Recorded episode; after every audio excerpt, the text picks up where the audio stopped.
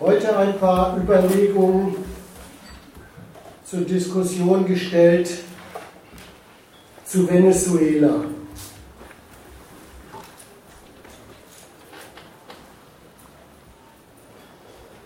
Was öffentlich bekannt ist, ist das folgende. Dieses Land ist ökonomisch und politisch gesellschaftlich zersetzt und zerrüttet. Ökonomisch ist es nicht nur international zahlungsunfähig gemacht, sage ich ausdrücklich dazu.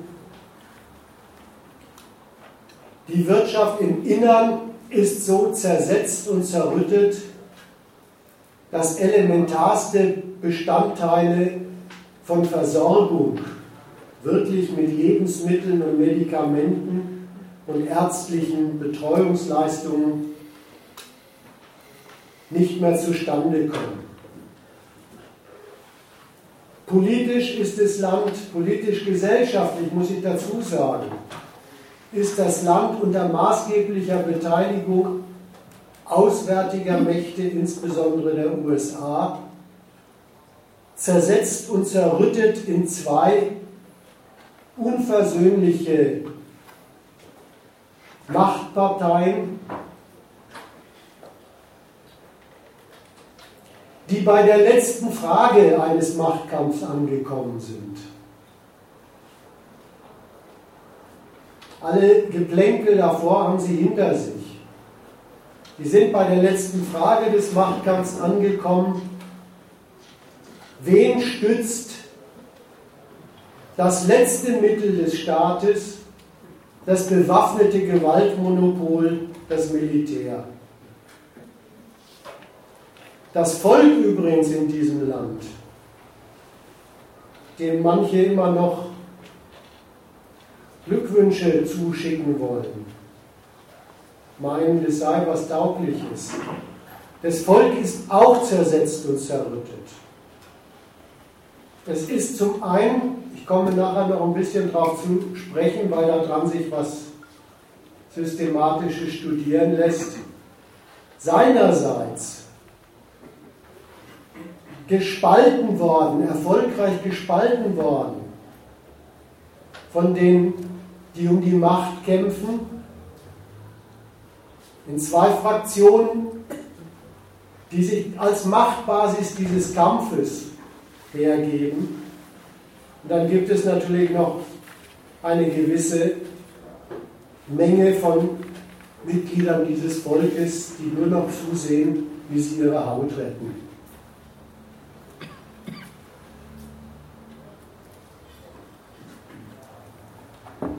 Als Erklärung für diesen Zustand Venezuelas kursieren nicht nur in Venezuela, da, ist es, äh, da gehört es zum Machtkampf dazu, nur Schuldsprüche. Nein, auch hier in der hiesigen Öffentlichkeit gibt es als Erklärung für diesen Zustand dieses Landes nichts als Schuldsprüche. Da sagen die einen, ja, die Chavisten, die haben den Ölreichtum Venezuelas verwirtschaftet und mit ihrer Misswirtschaft das Land kaputt gemacht. Da sagen die anderen, die USA und ihre antischavistischen Verbündeten im Land die untergraben schon seit langem die Wirtschaft, den Reichtum dieses Landes, sind an der Misere schuld. Dann gibt es manche, die stellen sich ganz vornehm drüber und sagen, ach, also das Drüberstehen ist dann über das Niveau meiner Oma, allen da und drumherum geht es immer nur um sich statt ums Land und Volk. Nichts als Schuldsprüche, die ich mal doch eine kurz Vorknöpfe. Das Bemerkenswerte an den Schuldsprüchen ist nämlich, so konträr wie die sind, unterstellen alle dasselbe. Sie sind sich einig in der Unterstellung, die Mittel zu einer blühenden Nation, zu einem Land, von dem Staat und Volk leben kann, hat Venezuela eigentlich den Ölreichtum. Und das Land würde blühen, das ist jetzt die zweite Seite, die dann konträr beantwortet wird, aber im selben Geist, das Land würde blühen für Staat und Volk, bei richtiger Politik, bei verantwortungsbewusster Politik. Wobei in dieser Logik selbst schon ein bisschen ein Widerspruch drin steckt.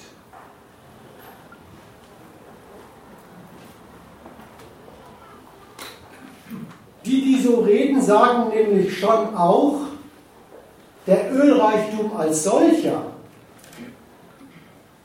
ja, das kann man nicht sagen, dass das eine Nation einfach reich macht, seinen Staat und sogar sein Volk blühen lässt. Ja, es gibt sogar die Rede nicht nur bei den Schabisten und ihren Gefolgsleuten, sondern auch hierzulande, sogar bei Gegnern von Schabisten und Gefolgsleuten. Öl als solches ist natürlich auch eine heikle Angelegenheit. Da gibt es das Stichwort der Ölabhängigkeit. Das ist eine heikle, eine prekäre Grundlage einer Nation. Das ist durchaus ein verbreiteter Gedanke. So kommt ja dann auch überhaupt diese Redeweise auf. Da muss man eben eine gute Politik mitmachen. So gesehen wird einerseits behauptet, im Ölreichtum wäre doch alles Paletti. Andererseits, das sei eigentlich eine prekäre Grundlage für einen Staat und auch für ein Volk, aus das sich so eine Nation eigentlich herauswirtschaften muss. Gibt es eine bemerkenswerte Einigkeit zwischen den Schabisten und ihren Gegnern. Das will ich mal als These hinstellen für das, was ich, was ich eigentlich jetzt dann selber erläutern will. Ölstaat zu sein. Und Venezuela ist ein Ölstaat und ist auch ein Ölstaat geblieben. Ölstaat zu sein, das ist in der Weltmarkt- und Staatenordnung von heute, in diesem kapitalistischen Weltmarkt und seiner politischen Ordnung. Das ist sowas wie ein spezieller politökonomischer Status von Nationen, ein Status, der die politische Hoheit eines solchen Landes weder ökonomisch zufriedenstellt, noch politisch friedlich zu Werke gehen lässt. Es ist nicht gut auszuhalten, Ölstaat zu sein als Staat. Das ist ein eingerichteter Status in dieser kapitalistischen Weltwirtschaft und Weltordnung, aus der Staaten heraus wollen, aber ein Status zugleich von diesen Staaten, die sich herausarbeiten wollen, die mit dem mit dem Öl verdienten Geld was anderes aus sich machen wollen. Ein nationales Aufbruchsprogramm hinlegen. Das ist ein Status, an dem sich diese Bemühungen gleichzeitig brechen.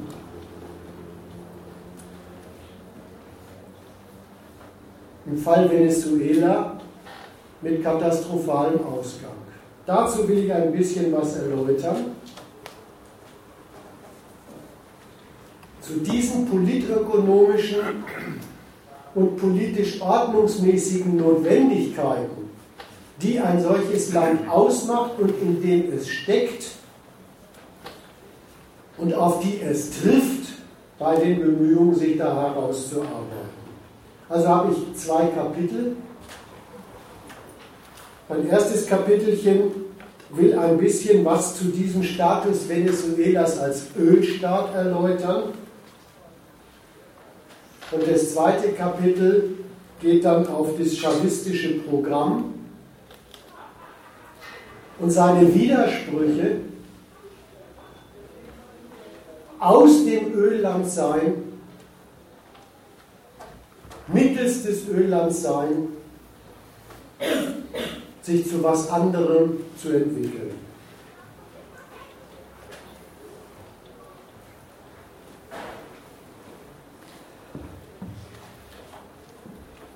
Damit da kein Missverständnis aufkommt. Aus Öl kann man im kapitalistischen Weltmarkt Geld machen. Viel Geld sogar. Diese Geschäftssphäre hat die größten Kapitalmultis von neulich hervorgebracht. Das ließ sich an diesem Stoff als Ware im kapitalistischen Weltmarkt zusammenverdienen. Nur, es ist was anderes, und darauf will ich das Augenmerk lenken. Es ist was anderes, ein Ölstaat zu sein.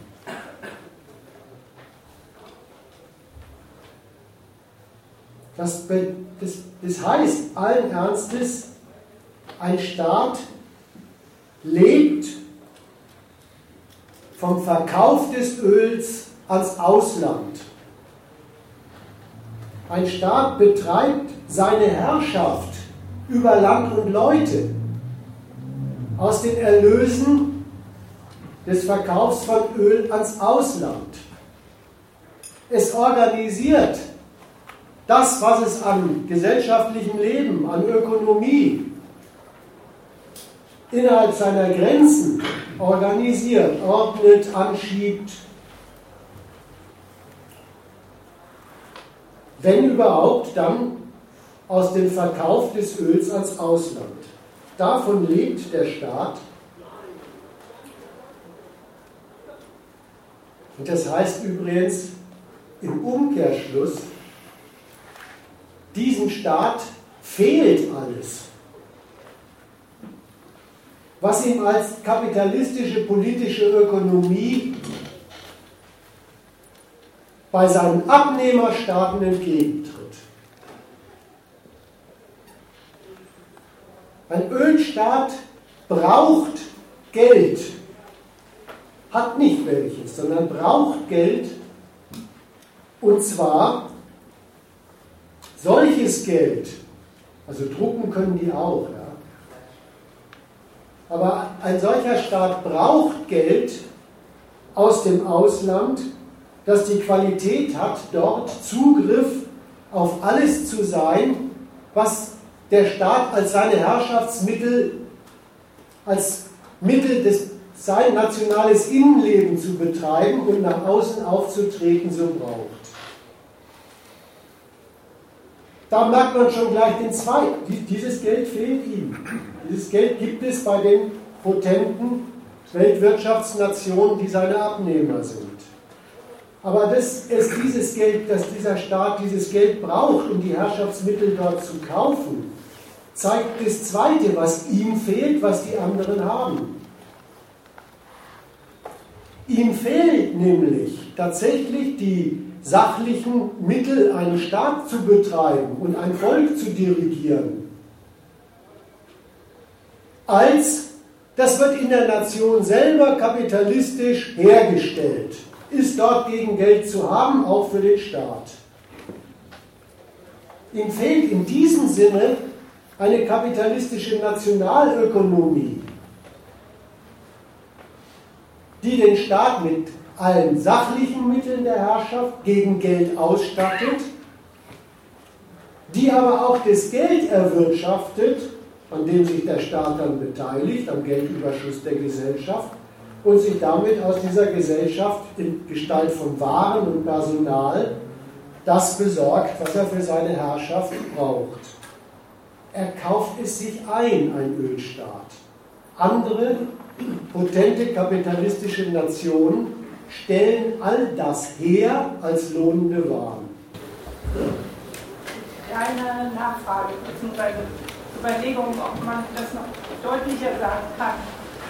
Ähm, diesen ersten Schritt, den du ausgeführt hast, mit ähm, dieses Öl ist für Venezuela äh, nicht als im eigenen Land produktiv verwendetes äh, Reichtum, sondern es Venezuela will mit dem Verkauf dieses Öls an die Währungen, an die Nationalkredite, speziell Dollar herankommen, die es überhaupt braucht, in seinem eigenen Land sowas wie Kapitalismus oder Ansätze dazu äh, zu etablieren. So, insofern darf man das nicht missverstehen, was, was gesagt wird, die müssen das immer erst verkaufen, weil der Witz ist doch, was für einen Charakter dies, dieses verkaufte Ding dann hat. Das ist im Grunde gar nicht äh, eine, eine Ware, die ein Plus realisieren will. Deutschland verkauft auch viel Zeug auf dem Weltmarkt, sondern es ist im Grunde ein Gebrauchswert.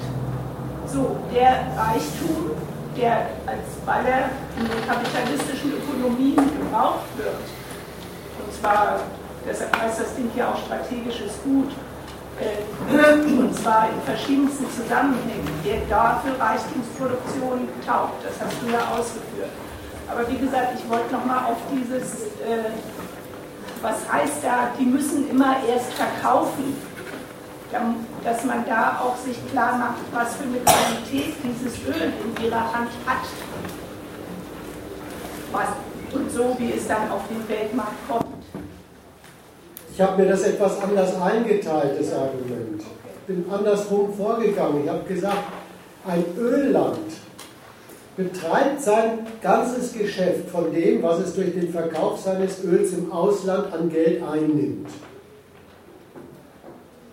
Das unterstellt, dass es seinen Herrschaftsbedarf mit dem Geld, das es da einnimmt, auch im Ausland erstmal eindeckt. Das schließt ein, zweiter Punkt, dass es über so etwas wie eine eigene Nationalökonomie, die Staat und Gesellschaft das als lohnende Ware herstellt, was die für ihren kapitalistischen Betrieb gebrauchen, nicht verfügt. Und da fällt rein dein Argument, in so einer Nationalökonomie ist auch das Öl nicht eine Ware unter anderem in dieser Nationalökonomie. Ja, ja. ja? Aber vorher war da auch, äh, bevor Chavez-Regime oder Chavez-Regierung an die Macht kam, gab es ja auch eine neoliberale, kapitalistische Regierung, die von den USA auch gestützt wurde. Jetzt ist nicht, jetzt wird sie nicht mehr gestützt von den USA, von Europa auch nicht mehr gestützt. Äh, das heißt doch, dass äh, es sehr wohl möglich war, mit dem Reichtum an Öl und nur Öl und nicht diversifizierter Landwirtschaft, meinetwegen dort und dort, um selber zu produzieren, die Grundnahrungsmittel. So, äh, unter den Voraussetzungen ist es doch aber trotzdem möglich gewesen, für die Äh, äh, äh, dieses System einigermaßen zu, zu halten. Es ist eine rein ideologische Erpressung Venezuelas von Seiten der USA, die jetzt also sozusagen das Geld abzieht, mit Sanktionen das Land ausbluten will, also sozusagen die Regierung zu stürzen. Das hat er ja auch mit Guaido versucht. Aber jetzt ist das gescheitert. Und jetzt machen sie eine andere Methode. Das machen sie mit vielen Staaten, machen sie mit Iran, das machen sie mit allen Staaten, die sie nicht haben wollen. Das ist Imperialismus. Und das ist einfach der, das alte koloniale Schema, was sie weltweit anwenden, schon immer angewendet, die kolonialen Europäer unterdrücken und machen die Trikont die Welt sozusagen, die sie vorher kolonisiert haben und die sie jetzt wieder kolonisieren wollen, jetzt, nachdem sie sich befreit haben, aber jetzt nochmal richtig drauf und äh, sozusagen ihre Weltherrschaft zu richten. Da machen die Europäer mit. Das ist ein Spiel, das der Kapitalismus zu einem Supra-Ding macht, was sozusagen das Ende der Welt bedeutet. Die Gerechtigkeit ist weg. So, das ich habe jetzt eine Frage, kannst das du aufstehen nur, das und lauter reden? äh, äh, brutale, brutale Ausbeutung und brutale, brutale Vernichtung, äh, die diese Systeme auch drauf, um ihre Macht äh, zu Weltmacht, in der Weltmachtkonkurrenz sozusagen zu. Also vieles von dem, was du angesprochen hast, das äh, soll bei mir vorkommen. Ich habe mir das halt so ein bisschen eingeteilt und äh, wollte nicht im ersten Satz gleich alles sagen. Aber, aber zu dem Einstieg will ich was sagen. Ja? Zu dem Einstieg will ich was sagen. Das stimmt, bevor ich. Ja, das will ich halt sagen. Ja? Es stimmt, jetzt wiederhole ich, dass es äh, vor dem Chavismus auch schon andere venezuelanische Regierungen gegeben hat. Nennen wir sie, wie er sie nennt, neoliberal, haut nicht ganz hin, ist aber egal. Jedenfalls waren es Regierungen, die haben auch, das stimmt, wiederhole ich, den Staat Venezuela mit dem Verkauf des Öls als insbesondere US-amerikanische Ausland betrieben. Und es stimmt auch, dieses Staatbetreiben ist auch recht und schlecht gegangen. Allerdings ein bisschen anders als unter Chavez. Es sind sogar welche schweinereich geworden dort. Ja? Äh, allerdings haben sogar diese Vorgänger, diese konservativen Vorgängerregierungen, da haben sich immer zwei Parteien abgewechselt, haben die schon, haben die auf ihre Weise auch darunter gelitten, dass das für eine äh, nationale Regierung doch eigentlich kein hinnehmbarer Zustand ist. Dass die ganze nationale Macht und Basis daran hängt, dass die anderen einem das Öl abkaufen. Und es hat übrigens auch bei denen, ich komme nachher darauf zu sprechen, wo da so Unterschiede sind. Ja Es hat auch bei denen schon- ausländischen Konzerne. Ja, aber es hat auch bei den Vorläufern vom Chavismus schon die Konsequenz gegeben, die in diesem Status, darauf will ich hinweisen, eine gewisse Notwendigkeit hat. Das ist für eine Nation nicht aushaltbar, da muss man raus.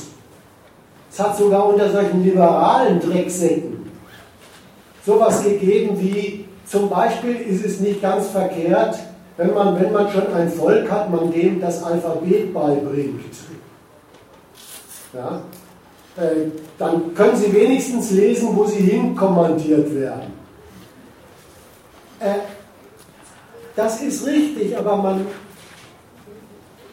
gibt mir die Zeit, mal zu sagen, was eigentlich, was das ist, woran schon diese Regierungen Anstoß genommen haben. Was das für ein Verhältnis ist und äh, dann komme ich, ich mache das jetzt erst, mache die Übersicht, ein paar Argumente zu der ökonomischen Be Beschaffenheit solcher Staaten, dann ein paar Argumente zu der imperialistischen Lage solcher Staaten. Was sind die im Weltimperialismus? Und da kommen dann Überlegungen von dir vor.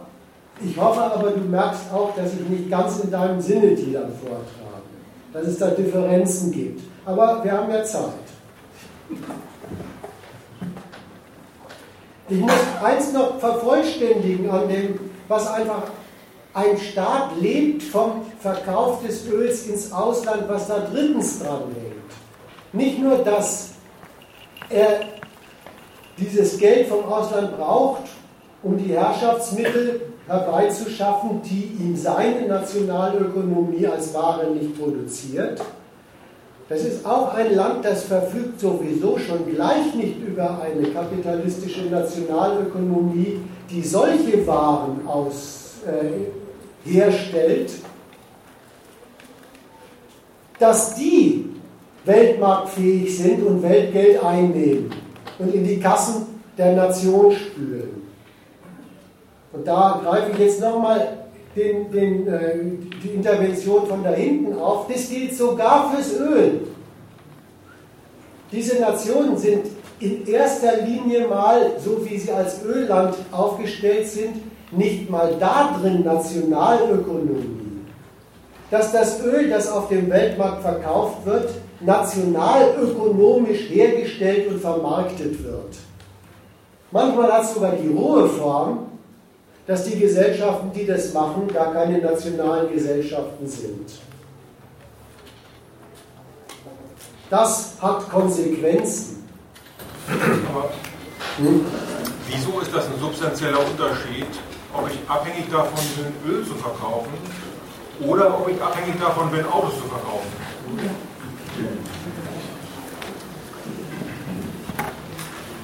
Also der erste Unterschied besteht schon mal darin, dass die Autos, die Deutschland verkauft, ein Überschuss über das ist, was sie, was sie im Lande produzieren und verkaufen und, und womit sie ihr Wachstum betreiben. Das ist nicht, das ist nicht ein, ein Ausverkauf von Sachen, die sie eigentlich, die, mit denen sie im Land selber nichts anfangen können, sondern ein Mehr über das hinaus, was sie, womit sie ihre eigene Gesellschaft auf wachsender Stufenleiter versorgen.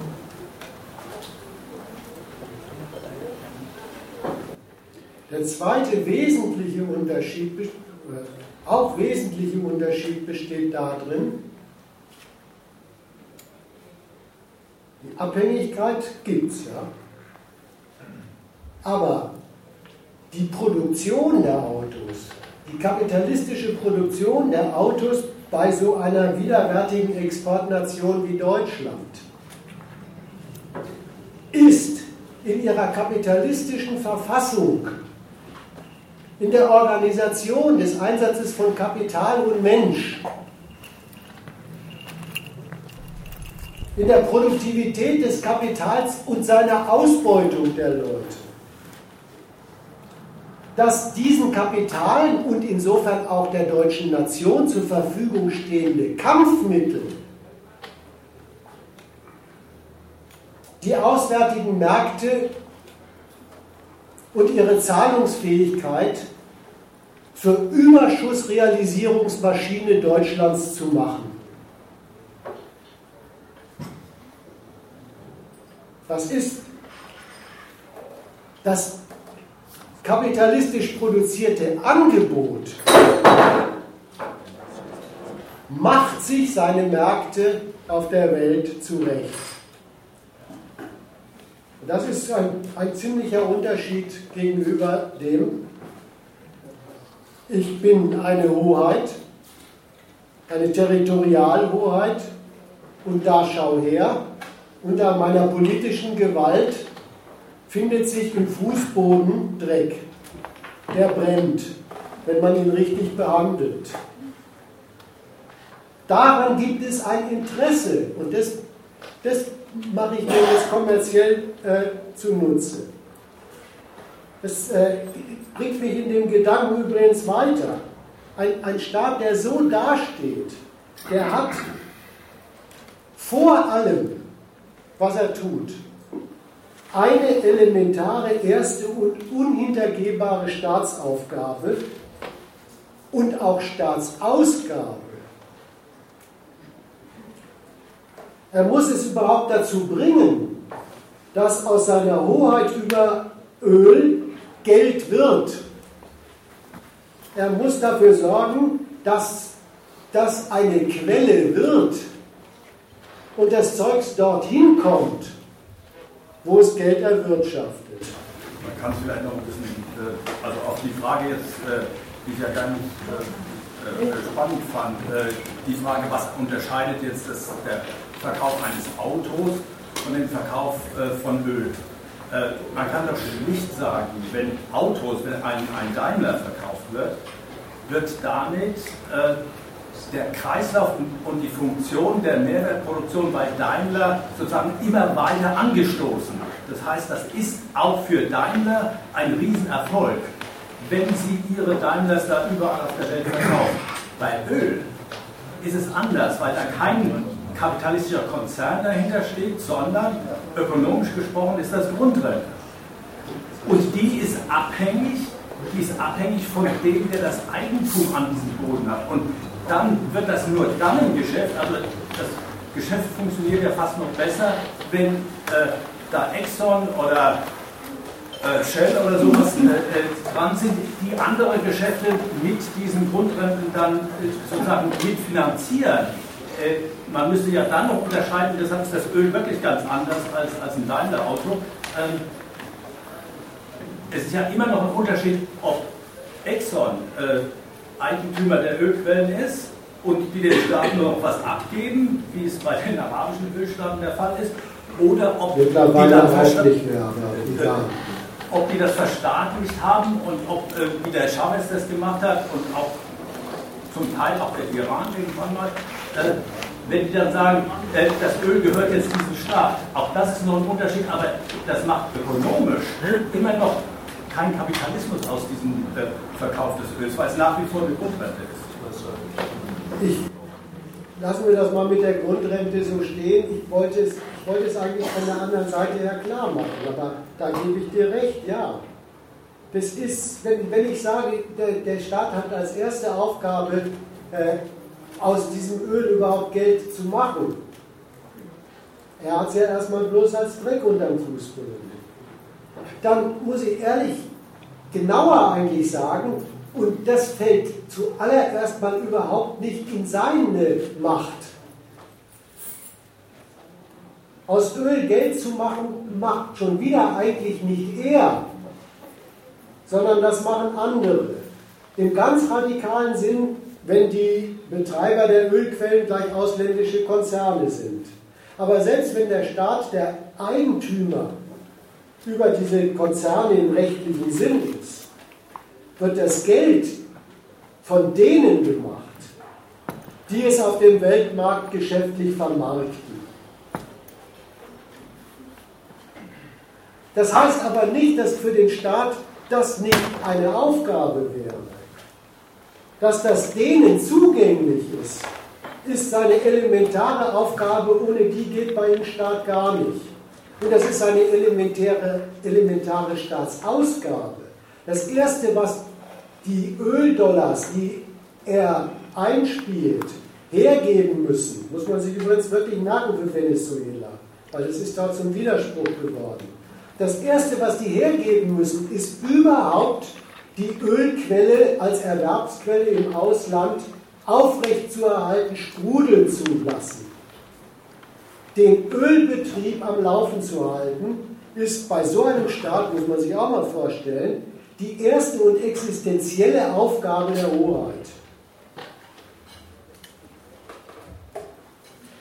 Wenn es aber so ist, dass das Geldmachen überhaupt erst in den Händen derer passiert, die das Öl auf dem Weltmarkt vermarkten, dann ist klar, dass das Verhältnis so ist, dass deren Kalkulationen und Konjunkturen überhaupt entscheiden, ob Öl vermarktbar ist, zu welchem Preis, wie viel. Die Konjunkturen der Abnehmer, ihr Geschäftsgang, ihre Renditekalkulation, die entscheiden darüber, was an Öl überhaupt zu welchen Preisen und in welcher Menge vermarktbar ist und davon abhängig fällt ein Geld bei dem Ölstaat ab. Der braucht's. Die kalkulieren.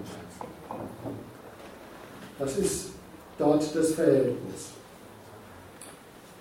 Er ist ja auch bei seiner ersten und elementaren Staatsaufgabe schon wieder auf das Ausland angewiesen. Das Inbetriebhalten dieser Quelle heißt Einkauf des dafür notwendigen Produktionsförder- und Transportapparats bei den Ländern, die sowas als lohnende Ware herstellen. Da ist Mercedes dann zum Beispiel im Geschäft.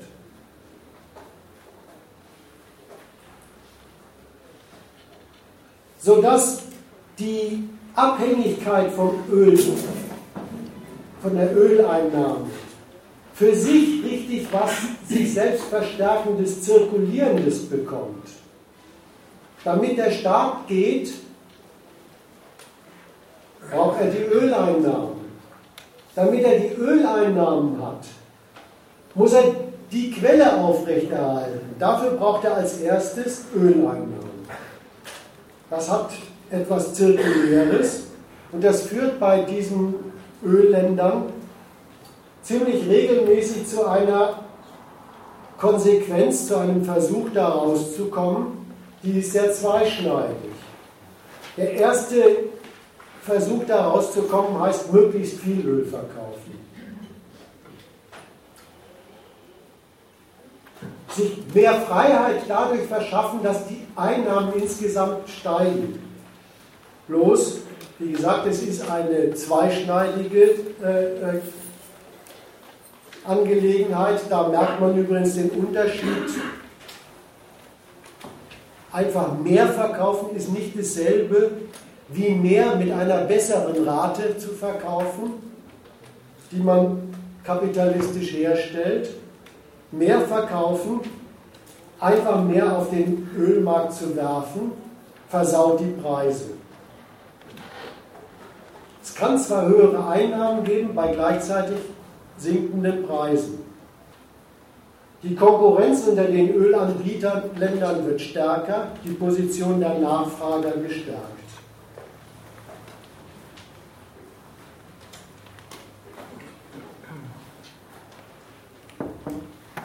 Noch etwas ist eine richtig notwendige Konsequenz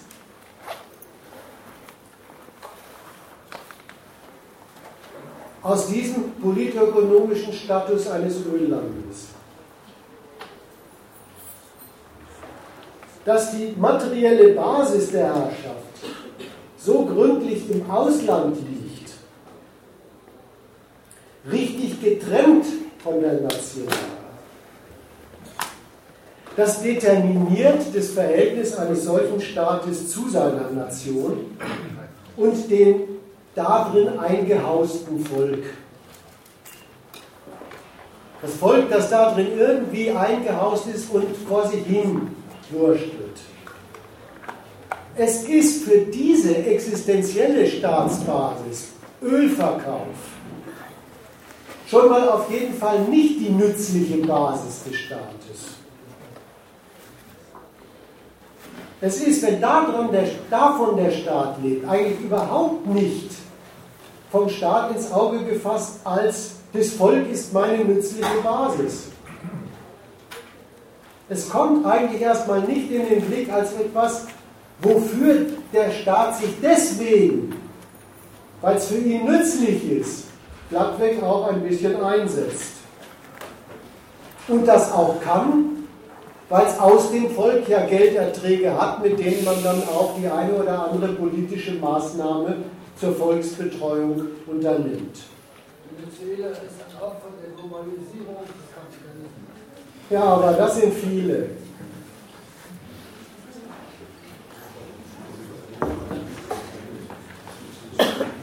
Das hat was Brutales in diesen Staaten, was, was äh, nicht an irgendeiner Gemeinheit hängt, obwohl es dafür auch immer liberale Staatenlenker und äh, Scheichs und weiß ich was gibt, die bringen auch die nötige Gemeinheit dafür auf. Aber das hat was Objektives. Ein Staat, der da drin seine Basis hat, Ölland zu sein, für den sind alle staatlichen Bemühungen, aus dem Volk seine Basis zu machen, zuerst und ganz sicher nichts anderes als eine Belastung als Weggeben von dem, wovon er lebt. Selbst die brutalsten Maßnahmen, das ist irre, aber das ist so in solchen Staaten, selbst die brutalsten Maßnahmen, auch bloß die Kontrolle übers Land zu behalten, sind dort, wo die Basis des Staates das Öl und nicht das Volk sind, pur Abzug. purer Abzug an dem, was der Staat an seinem, an seinem Reichtum bilanziert. Unkosten, Herr im Land zu sein. Übrigens nebenbei machen ausländische Exporteure und Importeure damit Geschäfte. Sogar die Polizei und ihre Gummigeschosse werden als, also die letzteren zumindest, werden als Weltmarktware von den einschlägigen Kapitalen hergestellt, die daran verdienen. So, jetzt bin ich bei dem Punkt, wo ich richtig elementar einhole, was ich vorne behauptet habe. Es hat eine Notwendigkeit, dass aus, dieser, aus diesem ökonomischen Status von Ölstaaten die politischen Herrscher solcher Gebilde regelmäßig die Konsequenz ziehen. Nicht alle auf dieselbe Weise, aber die ziehen die Konsequenz. Aus diesem Status muss man sich herauswirtschaften. Daraus muss man sich befreien. Und dazu haben diese Staaten, und das macht den Unterschied von Ölstaaten zu Rohstoffstaaten aus, ja sogar tatsächlich ein Mittel. Denn das lässt sich dem Öl als Weltmarktgut nicht absprechen. Das ist immerhin der Schmierstoff des gesamten Weltkapitalismus. Mal gucken, was die Energiewenden daran irgendwann so anrichten. Aber bislang funktioniert der Weltkapitalismus über den Energieträger Öl, weil der zuverlässig verfügbar und nach dem entscheidenden Kriterium kapitalistischer Produktionsweise auch noch kostengünstig verfügbar ist. So, das ist, das ist der Hebel, den Ölstaaten haben. Sie handeln mit einer herausgehobenen, mit einem herausgehobenen Rohstoff, mit einem Rohstoff besonderer Art, ein strategisches Gut. Das ist eine Ware, die hackt zuverlässig Weltgeld. Das allerdings, dass Ölstaaten ein, eine strategische Ware zu ihrer Basis machen, das wissen vor ihnen die potenten Abnehmerstaaten schon lange. Dass ihr Schmierstoff ihres nationalen Kapitalismus von auswärtigen Staaten zu Geld gemacht wird. Das wissen sie. Und deswegen stellen sie, das ist so ein zweites Kapitelchen in diesem Zeug, diesem ersten Ölstaat, der ökonomischen Abhängigkeit, in der diese Ölstaaten stecken, eine gründliche politische Kontrolle dieser Staaten zur Seite. Jetzt komme ich auf das Stichwort Imperialismus zu sprechen.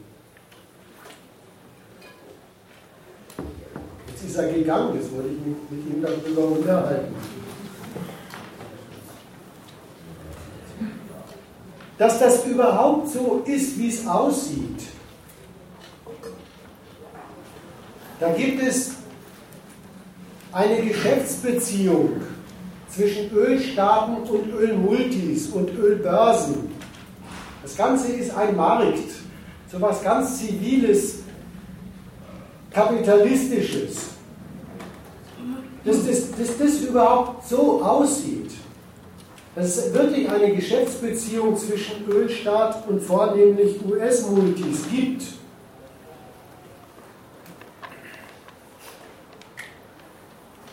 das beruht auf einer politischen Genehmigung. Es beruht gar nicht auf sich als ökonomisches Verhältnis, sondern es beruht auf einer politischen Genehmigung, und jetzt sage ich mal einfach der USA, die gesagt haben und die dafür einstehen, ein solches Marktverhältnis soll es als Ordnung zwischen den Staaten auf der Welt geben. Und das haben sie sehr wohl gemacht in der Gewissheit, dass sie damit immerhin zulassen, immerhin genehmigen, dass der Treibstoff des amerikanischen und des Weltkapitalismus zumindest politisch von einer auswärtigen oder von auswärtigen Hoheiten als Lieferanten abhängig ist. Und dass sie damit sogar zulassen, dass diese auswärtigen Hoheiten, die, nicht, die auf dem Öl sitzen, sogar noch den guten Dollar der USA verdienen und damit die Freiheit, die dieses Geld im kapitalistischen Weltmarkt eröffnet. Aber das haben sie genehmigt. Das haben sie eigentlich damit genehmigt, dass sie gesagt, dass sie beschlossen haben, auch für dieses Gut soll das Prinzip des Weltmarkts gelten. Dass sie das genehmigen, dass wirklich das Ölgeschäft so als Geschäftsbeziehung zwischen Ölstaaten und Ölmultis und Börsen abläuft, das beruht eigentlich auf einer sehr zutreffenden Berechnung der USA. Die haben so gerechnet, die haben einfach die, die Gegenrechnung zum Ölstaat aufgemacht. Die haben gerechnet, naja, dieser, dieser Bedarf dieser Staaten, unbedingt Öl zu verkaufen, der Bedarf dieser Staaten, Dollar einzunehmen, äh, das ist doch eine nützliche Sache. Das beflügelt doch als erstes mal das Geschäft der US-Energiemultis. Und das macht übrigens aus dem Herrschaftswillen von Staaten, der will damit ja das Geld bekommen, mit dem er seine Herrschaftsmittel sich besorgt. Das macht aus dem Herrschaftswillen dieser Staaten den Willen, sein Öl dem Weltmarkt verfügbar zu machen. Aus wohlverstandenem Eigeninteresse garantiert dann so ein Staat den Zugriff auf diese Ware. Zweite Berechnung, wenn der damit seinen Laden bestreitet,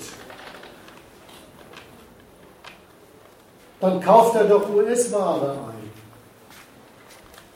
Das versilbert doch schon wieder amerikanische Geschäftsbilanzen. Ach, und übrigens, unsere guten Dollars kommen in den amerikanischen Wirtschaftskreislauf zurück recycelt und tun da das, was im amerikanischen Kapitalismus Dollars immer tun, sie lassen Kapital wachsen. Hm? Dollar ist noch Geld für ganzes Weltmarkt. Hm? Dollar ist noch Geld für ganzes Weltmarkt. Deswegen können Sie doch mit diesem Geld äh, im Prinzip bei anderen Staaten einkaufen. Hat USA auch dann was davon. Also wenn Sie mit diesen Dollars in China was einkaufen. Ja, dann ist es, dann ist der, ja, da hast du recht. Das sind übrigens so schöne Fragen, die heutzutage in der amerikanischen Weltordnung gerade aufkommen. Ich muss eigentlich sagen, aufgemacht werden, nämlich durch den amerikanischen Präsidenten. Womit hat er recht? Die, die, die, äh, bisherige, äh, die bisherige amerikanische Rechnung in der Frage war, äh, wenn wir das doch hinkriegen, dass man bloß Dollars braucht, um an deren Geld ranzukommen, dann kommt der Dollar auch zurück in unseren Wirtschaftskreislauf und beflügelt hier das Wachstum. Da haben Sie ja auch über weite Strecken ziemlich recht gehabt. Jetzt gibt es den Einwand, ob solche Rivalen wie China die Amerikaner um diesen schönen Kreislauf nicht betrügen. Klar, das ist der Widerspruch ist da drin ja auch drin im kapitalistischen System. Aber erstmal geht die Berechnung, das einzurichten und zu genehmigen, darauf, das landet in Amerika. Und übrigens ist da die Berechnung wieder die, wenn an diesem Einkauf für Dollars auf dem Weltmarkt, also hauptsächlich erstmal auf dem US-Markt, bei solchen Staaten überhaupt das Funktionieren der Staatlichkeit hängt, dann sind das sehr zuverlässige Kunden. Dann sind sie auch beim Einkauf so zuverlässig wie beim Verkauf ihres Öls. Wenn dann noch drittens, und so ist dieser Weltmarkt eingerichtet beim Öl, die ganze Geldabteilung dieses Handels von den US-Finanzinstituten erledigt wird, dann verdienen nicht nur die daran, sondern dann sind ja solche Ölstaaten wie Venezuela fast schon so etwas ähnliches wie ach, auch so eine Branche des amerikanischen Kapitalismus. Also das ist die Berechnung, die die USA da anstellen, wenn sie diese Genehmigung erteilen, das Ölgeschäft soll glattweg als Geschäftsbeziehung zwischen solchen Ölstaaten und den privaten Ölmultis laufen. Aber, jetzt kommt die, die, die harte Seite von diesem Verhältnis. Was den USA damit klar ist, ist, dass auf diese Weise vom Dollar so ein Ölstaat überhaupt leben darf und herrschen kann. Und das drehen die USA zugleich als politischen Anspruch und richtig zuverlässiges Kontrollregime gegen diese Staaten. Was da die Existenzbedingung dieser Staaten ist, sie dürfen ihr Öl gegen Dollar verkaufen und damit Staaten machen. Das, das ist das Verlangen der USA, seit es diese Sorte Staaten gibt, hat so ein Staat dann auch zu seiner Raison zu machen. Er lebt davon, und das ist seine Raison, dass er zuverlässiger Lieferant von Öl an die USA ist. Das hat er zur Prämisse seines Staatshandels zu machen dass er diese großzügige Lizenz, die er da kriegt, er darf an Amerika verkaufen und sogar gegen deren gutes Geld, dass er die dann aber auch Amerika dienlich auszufüllen hat. Was das gleich einschließt, ist, er hat natürlich anzuerkennen, dass er diese Rolle überhaupt nur spielen kann und darf, weil die amerikanische Oberhoheit ihm das einräumt. Also die Rolle dieser USA als Platzanweiser für die Staaten auf der Welt, das verlangt Amerika gleich als anzuerkennende Einstiegsbedingung solcher Staaten in dieses Verhältnis. Und was sie da verlangen mit Amerika dienlichen Gebrauch der Lizenz und auch des Geldes, das da erworben das geht dann über so etwas wie, Sie sind zuverlässige Lieferanten. Sie machen das Öl immer zugänglich, gemäß den Konjunkturen der Nachfrage. Das geht darüber hinaus. Gerade weil den USA klar ist, dass da Staaten mit Öl relativ kontinuierlich, relativ viel Weltgeld verdienen und dieses Weltgeld in der Hand des Staates ihm tatsächliche Freiheit in der Dollarwelt verschafft. Gerade deswegen ist der Kontrollanspruch der USA schon so grundsätzlich, dass diese Freiheit eines solchen Staates auf die USA ausgerichtet zu sein hat. Und das kontrollieren sie. Der bleibt zwar letztlich unabhängiger Staat, souverän, aber der Kontrollanspruch der USA heißt, dass er, was seine Existenzbedingung ist, auch eigenständig überführt. Das ist dann auch sein einziger Existenzauftrag und das macht auch seine einzige Existenzberechtigung aus.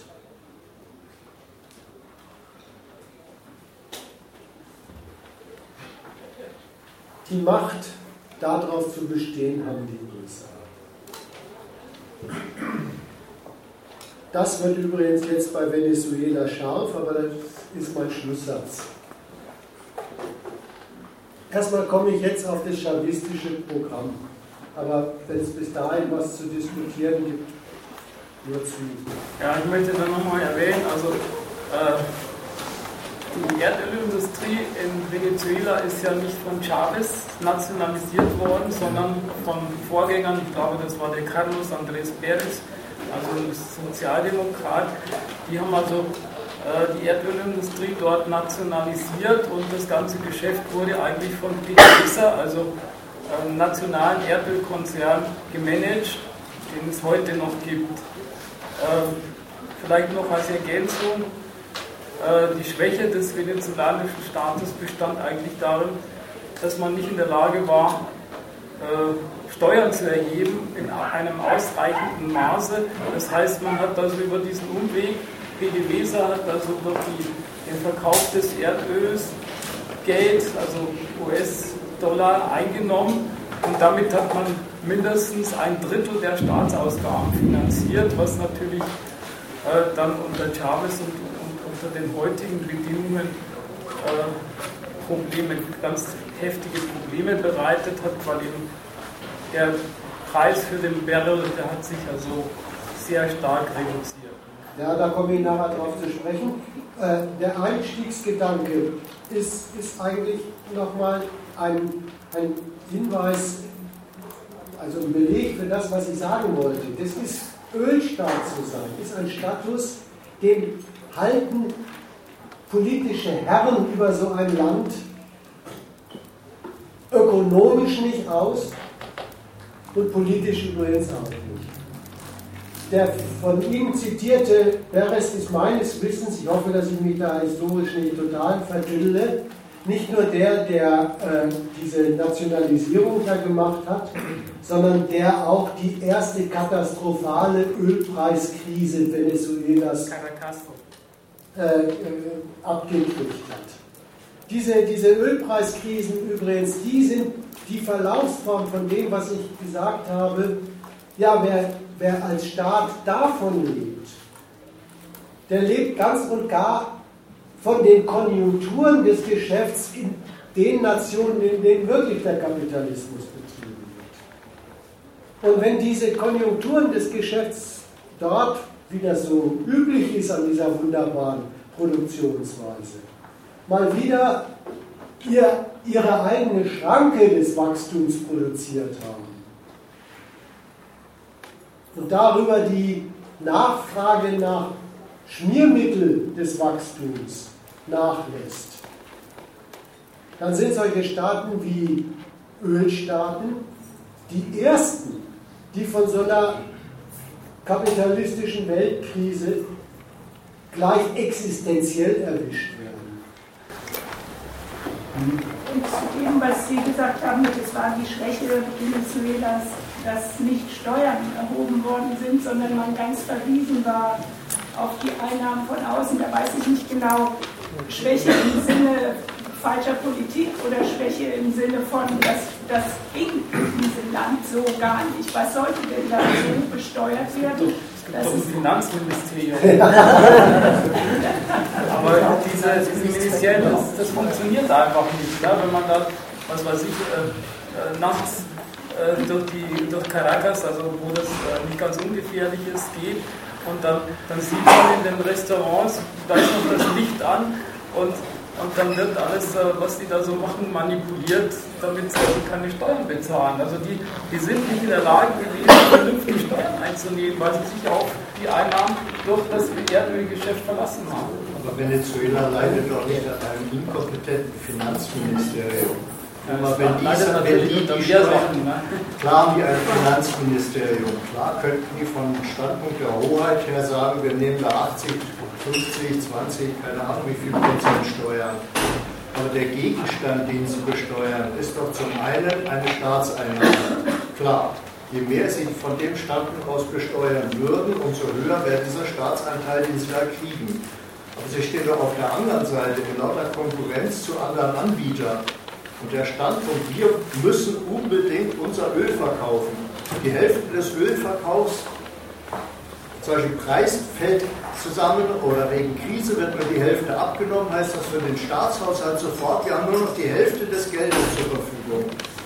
Deshalb kalkulieren die mit sowas wie Steuereinnahmen für Öl. Können wir es uns leisten, das Öl mit, keine Ahnung, 30 oder was weiß ich was Prozent zu besteuern. Und offenbar war die Auskunft, nein, das können wir uns nicht leisten, wegen des Zustands Ölland. Weil man dann sagt, naja, wir haben so eine inkompetente Sorte von Finanzministerium, und zwar über 30, 40, 50, 60 Jahre, dann kommt mir dieser, dieser Erklärungsansatz, Inkompetenz oder äh, die kriegen es nicht hin geht einfach an der Lage, in der die sind, die aber auch gerade erklärt worden ist, irgendwie einigermaßen vorbei. Ja, dann sage ich dazu noch einen Satz. Das hatten schon Vorgängerregierungen. Das ist eine Verlaufsform von Ölland an der Backe gehabt. Steuern werden ja von Bürgern oder Unternehmen im Land erhoben. Ne? Das kaum, kaum die Regierung einen Bedarf hat, Steuern, bei denen die die Wirtschaft auch bei denen heißen, zu erheben. Hat die, haben die, die die Wirtschaft betrieben haben, ihnen gesagt, du sägst dir den Ast ab, auf dem du sitzt. Die Ersten, die immer sofort Protest einlegen, gegen der Staat will aus dem Ölgeschäft in der Form der Steuer, aus der Ölwirtschaft, was in den Staatshaushalt lenken, um damit irgendwas, was er als staatlich für erforderlich hält. Die ersten, die da Protest einlegen, sind die Eigentümer und die herrschende Klasse der Ölwirtschaft. Und die kommen der politischen Regierung mit dem Argument, sag mal, ist dir nicht klar, dass du ein Ölland bist. Wenn du uns in unserer wirtschaftlichen Macht und Herrlichkeit und Bereicherung lähmst, untergräbst du deine Quelle. Naja, das ist der Dauerstreit in solchen Ländern. Wie gesagt, das hat nicht erst der Chavez als Problem gehabt, sondern das haben ernstlich schon seine Vorgänger gehabt. Das ist weil, weil, was heißt da Problem? Das ist eigentlich die Verlaufsform des Widerspruchs eines Ölstaats als Konflikt in der herrschenden Klasse. Also da wollte ich jetzt doch nochmal was korrigieren. Also es geht nicht darum, dass das Erdöl besteuert wird, sondern es geht darum, es gibt ja noch außer der Erdölindustrie auch noch andere Wirtschaftsunternehmen in Venezuela. Jetzt nicht mehr so viele, aber trotzdem. Und darauf bezog sich mein Einwand, dass eben von denen auch keine Steuern oder sehr geringe Steuern erhoben wurden. Das ist ein Problem, dass man sich also hauptsächlich eben auf diese Position als Erdöl exportierendes Land verlassen hat. Und über diese Konstruktion, PDVSA hat Erdöl verkauft, Einnahmen gehabt und diese Einnahmen wurden dann über Konten in den Staatshaushalt geschleust. Weißt du, da würde ich aber ein bisschen die Sache nicht so, so, so formell nehmen, die haben da sich nichts abgeholt, sondern es ist so, wenn die Quelle der Nation des Ölgeschäftes, habe ich vorhin gesagt, dann ist der Rest der Nation und was dort rumgewirtschaftet wird, erstmal nicht die Basis, die Geschäfts-, die Geldquelle, die Reichtumsquelle des Staates. Da lässt er was laufen. Aber in der Regel sind die härtesten Neoliberalen oder damals waren sie vielleicht bloß liberal und noch gar nicht Neo, sind die härtesten Knochen so Realisten, dass sie sagen, aus dem, was meine Restaurants im Lande, meine Krämerseelen und meine Bauern so zusammenwirtschaften, kriege ich nie das Geld zusammen, um eine politische Herrschaft in Macht und Herrlichkeit zu betreiben. Da, da, da stehen Sie wirklich erstmal in dem zynischen herrschaftlichen Standpunkt dazu, lass ihn mal machen. Würde ja auch gar keine Dollars äh, verdienen. Also ja. das Geld, was er braucht, um sich die Herrschaft nicht zu besorgen, sondern bloß die einheimische Währung, mit der er Land relativ wenig anfangen kann. Aber hat das ja nicht eine ganz einfach technisch-physikalische Ursache? Erdöl wird äh, im Erdöl exportierenden Land tatsächlich als Erdöl exportiert und in den importierenden Ländern weiterverarbeitet zu Benzin, Kunststoff, was weiß ich, da alles benötigt wird. Das heißt, logistisch ist es das eleganteste, Rohöl aus äh, Venezuela oder wo auch immer an den Ort des Verbrauchs zu bringen und dort erst zu zerlegen. Das heißt, die Wertschöpfung und die, äh, ich sag mal, die Möglichkeit der Nationalökonomie zu betreiben aus der Herstellung von zig Ölderivaten etc. etc. hat man vor Ort gar nicht, weil es logistisch keinen Sinn macht, das zu tun. Äh, und man sich stattdessen einfach nur auf den Punkt Erdölexport äh, äh, konzentriert, mit der Folge all dieser Dinge, die Sie gerade eben beschrieben haben. Also, du, du stellst das Ganze so dar, wie als wäre die Welt eine harmlose arbeitsteilige Veranstaltung. Ja, als wäre sie. Erstmal, das ist aber der Einstieg mit, das ist doch logistisch geschickt. Warum soll man denn das Öl da, äh, da unbedingt verarbeiten, äh, wo es als Dreck in der Erde liegt? Warum nicht da, wo es äh, dann in Kunststoffpressen und weiß ich was alles landet? Als wäre es eine Arbeitsteilung. Aber ist es doch. Nein, eben nicht. Das, das funktioniert zwar sogar tatsächlich, als Wirkung wie eine internationale Arbeitsteilung. Aber der Hammer, über den ich die ganze Zeit rede, ist, dass in dem Weltkapitalismus das, was arbeitsteilig betrachtet, sich in die Hand arbeitet. Im Weltkapitalismus sich ausschließende Eigentumsansprüche, gegeneinander funktionierende Eigentumsansprüche sind, die, und da bin ich heute unterwegs, nicht bloß sogar Konkurrenz zwischen Unternehmen sind, sondern ernstlich die Welt spaltet in Staaten, die auf den Status eines Ölstaats festgelegt sind. Wenn das bloß Arbeitsteilung wäre, wäre das scheißegal. Und Staaten, die alles, was an kapitalistischem Geschäft mit dem Öl gemacht wo wirklich Kapital reingesteckt wird und vermehrt hinten wieder rauskommt, das als ihre Reichtumsbasis haben. Darauf will ich hinweisen, auf dieses Staatenverhältnis, das ein richtiges gegensätzliches Eigentumsverhältnis zwischen Hoheiten ist. Sonst wäre es harmlos. Nee, es ist nicht harmlos. Aber ich meine, dazu kommt natürlich, und das, das sehe ich auch so, dass es politische Systeme gibt, wie Importzölle und so weiter, die natürlich ist, äh, wie im alten Merkantilismus es schaffen, Rohware möglichst unverzollt hereinzubringen und verarbeitete Ware möglichst hoch zu versteuern und zu, äh, zu verzollen. Also das ist natürlich schon so angelegt im System, ganz klar. Aber äh, trotz alledem, alledem hat es natürlich auch immer noch einen technisch-physikalischen Hintergrund, der das Ganze auch noch erleichtert. Aber was ist denn das ein technisch-physikalischer Hintergrund? Wenn das nur ein Argument von Arbeitsteilung wäre, wäre das doch verrückt. Ausgerechnet da, wo diese Massen an, an, an Öl im Boden liegen, da holt man es raus und ver, ver, äh, vers, ähm, verschifft das in die ganze Welt, wo, wo das irgendwann mal verarbeitet wird. Warum denn dann nicht vor Ort? Das ist doch äh, also zum Beispiel der Transport von Benzin. Das liegt doch daran, dass es, es, es, gibt kaum, es gibt kaum Tanker und, und Pipelines, also sehr wenig nur für äh, fertig verarbeitetes Benzin. Aber das liegt doch daran an dem Status dieser. Ja, aber schau, wenn es ein Arbeitsteilungsproblem wäre, wenn es um Arbeitsteilung ginge, dann wäre es auch wiederum scheißegal, wo, wo, wo das blöde Öl verarbeitet wird.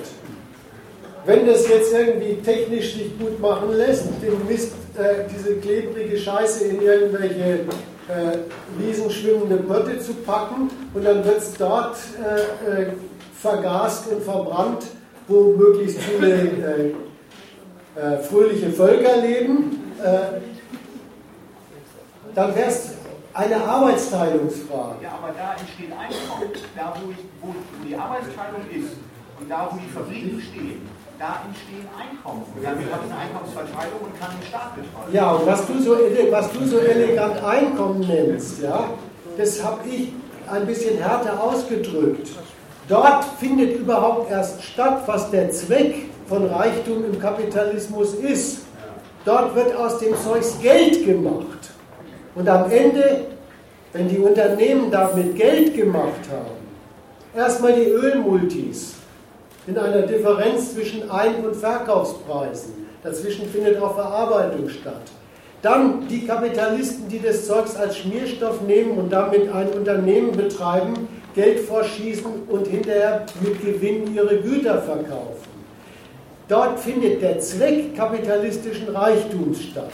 Und von diesem Zweck kapitalistischen Reichtums sind glattweg in dieser als Staatenordnung vorliegenden Eigentumsordnung der Welt die, die bloß Hoheiten über Öl sind, erst einmal ausgeschlossen. Bin ich absolut bei dir. Nur, nur der, der Punkt ist, da, was du eben sagtest, äh, äh, dass es gerade um kapitalistische äh, Akkumulation geht, etc. etc. Der, der Punkt war aber, dass du sagtest, dass die Erdöl exportierenden Staaten keine andere Einkommensquelle haben, außer eben den Verkauf des, des Erdöls. Ja. Hätten sie die Verarbeitung vor Ort, würden Arbeitseinkommen entstehen, die sie besteuern könnten, nämlich anders als ein Beispiel mit, mit Restaurant und, und, und Bauern und so weiter, sondern eine, eine Basis, wie hier in Deutschland die Besteuerung der äh, Fabrikarbeiter bei, bei äh, Mercedes, womit man ein Staatseinkommen realisiert, womit man dann die Gummigeschosse kaufen kann, was. So, das ist die erste Konsequenz, die erste historisch überall übliche Konsequenz, die Ölstaaten aus ihrem Status ziehen, von dem sie sagen, der ist ökonomisch nicht haltbar, sondern prekär und der ist politisch nicht hinnehmbar. Die erste Konsequenz, sich da herauszuwirtschaften, ist die von dir genannt. Weil das eine Frage ist, kriege ich denn wirklich kapitalistischen Reichtum, Geld in die Finger? Ist der erste Übergang, den solche Herrscher überall probieren, kriege ich neben der bloßen Förderung des Drecks die Verarbeitung von dem Zeugs zu weltmarktgängiger Ware, Benzin, Bunkeröl und weiß ich was, egal, bin da kein Experte, kriege ich das unter, als Geschäft unter meine nationale Hoheit. Der Einstieg ist in der Regel Nationalisierung und dann kommt der nächste Zirkus, die, zu dem ich schon was gesagt habe. Die Öleinnahmen müssen diesen Schritt zum Aufbau einer ölverarbeitenden Industrie hergeben. Was brauche ich dafür? Öleinnahmen. So, jetzt hast du den elementaren Zirkel, zu dem ich jetzt noch ein bisschen was ausführen will, wie der den Chavismus getroffen hat. Aber ja. Noch ein Punkt, man hat ja den Menschen da vorne mit seiner Imperialismus-Theorie, die ja wohl sehr fassend war, man hat das nur sehr schlecht verstanden. Äh, ich will nur noch mal nachtragen oder, oder zusammenfassen für mich, das Wichtige bezogen auf die Imperialismusseite, die du ausgeführt hast, ist ja, dass man das nicht abtrennen kann von dem ersten Punkt, den du äh, genannt hast, was dieses Gut Öl für so einen Staat ist. Die übliche also die übliche, ich sage als Kritik an den USA und was das für imperialistische Geier sind, äh, heißt ja immer, wenn die USA Venezuela nicht so gängeln würden und, und in, die, in die Klemme bringen, könnte man aus diesem Gut auf dem Weltmarkt was Schönes machen. Und das ist verkehrt. Das muss an dem deutlich geworden sein, wie der Zusammenhang zwischen den beiden Punkten ist, die du genannt hast. Aber das Übliche bezogen auf USA, und das hat er, ich weiß es ja nicht, aber hat er eventuell. Doch, das ist schon richtig. Die, die, die, die, äh, die Beschimpfung, also die Imperialismustheorie war im Wesentlichen eine Beschimpfung kann ich gar nicht so schnell wiedergeben, wie er sie gesagt hat. aber die, die, die erschöpfte sich im Prinzip in dem Gedanken, den du sagst. Es ist eine Sorte von unzulässiger Unterdrückung von unabhängigen Staaten. Und deswegen fand er übrigens Imperialismus und Kolonialismus auch worttechnisch für so ziemlich dasselbe. Was er aber nicht ist, weil das imperialistische Kunstwerk, dem wir seit Ende des Zweiten Weltkriegs beiwohnen, ist darin gerade unterschieden vom Kolonialismus, dass sich mit dem Gewaltgeschäft, um eine Ölquelle auszubeuten, die Imperialisten erstmal nicht die Finger schmutzig machen müssen. Da benutzen sie die prekäre Eigentumslage eines auswärtigen Staates. Dem erlauben sie, für sich was rauszuholen und legen ihn genau auf diese Weise auf Dienstbarkeit erstmal ökonomischer Art fest. So, dann ist es aber keine Gemeinheit, sondern folgt daraus als Notwendigkeit. Deswegen stehen Sie aber auf dem Standpunkt, dass man deswegen den politischen Willen solcher Staaten unbedingt zuverlässig im Griff haben muss. Also ohne dieses imperialistische Kontrollregime und Interventionsregime ist die Lizenz, ihr dürft auf dem Weltmarkt Öldollars machen, in diesem System nicht zu haben. Es ist keine Entgleisung, sondern die notwendige zweite Seite zur Lizenz. Entschuldigung, das ist hier heimische, aber zu dem Punkt, was wir, womit das alles angefangen hat. Es ist doch, äh, lohnt sich doch nicht, das aufzuverarbeiten. Simples Beispiel. In Nigeria, was wird mir zustimmen, auch ein Ölstaat ist, ja. äh, brennen, klauen Leute Öl, zapfen das ab und brennen es in selbstgemachten Raffinerien, illegal zu Benzin, was irre gefährlich und äh, gesundheitsschädlich ist. Aber weil dieser Benzin natürlich billiger ist als das Benzin, was dann eingeführt wird. Also das heißt, es, äh, äh, es scheint sehr wohl sich zu lohnen, das vor Ort zu machen. Äh, für die Leute, die dann dadurch zu lohnen. Weil äh, wenn Benzin der eingeführt wird, können sie schlecht nicht eine die Benzinbesitzerin leisten. Und das im Grunde genommen äh, beweist das doch, dass das so nicht hinhaut, wie das einfach nur fragen. Wo kann man technisch. Ja, aber weißt du, da muss ich dir wirklich widersprechen. Wenn, wenn so ein paar äh, Schwarze da in dem Flussdelta von Nigeria wo die Erdölindustrie dafür gesorgt hat, dass es Fische zum Fressen sowieso nicht mehr gibt. Außer man mag Ölsardinen eines ganz besonderen, äh, einer besonderen äh, Rezeptur. Nee, wo diese Leute wirklich ernstlich in absolute Existenznot gestürzt sind. Und dann machen sie sowas, was du erzählst. Sie bohren in der Lebensgefahr irgendwelche Leitungen und Tanks an und raffinieren sogar manches da so im Hinterhof, wenn sie überhaupt einen Hof haben. Äh, da kannst du wirklich nicht das, das Prädikat Lohnen drauf anwenden. Das hat mit äh, Erdöl kapitalistisch Lohnen zu machen wirklich einfach gar nichts zu tun.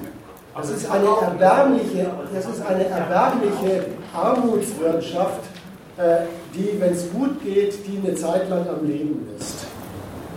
Ich wollte mal was zu dem Argument mit der Arbeitsteilung sagen. Das Argument mit der Arbeitsteilung lässt eigentlich außer Acht, womit eingeschrieben wurde, dass die, dass die elementare Arbeitsteilung zwischen den Weltwirtschaftsmächten und solchen Staaten den Ölstaaten der Qualität ihres Geldes liegt. Das, ich will jetzt gar nicht groß erzählen, warum das so ist, sondern wir jetzt mal alle an das Faktum erinnern.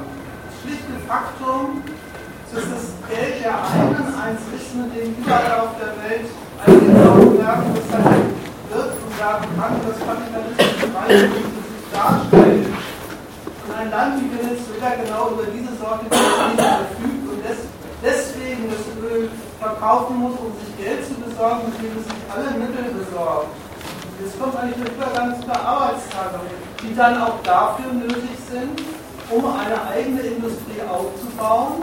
Das ist dann keine Arbeitsteilungsfrage, denn was muss diese Industrie dann, dann leisten? Sie muss ja nicht einfach irgendein technisches Produkt herstellen, sondern die muss die Nation in die Lage versetzen, mit ihrem eigenen Geld auf den Weltmarkt einzukaufen. Das ist der Maßstab, von dem aus sie überhaupt diesen Übergang machen.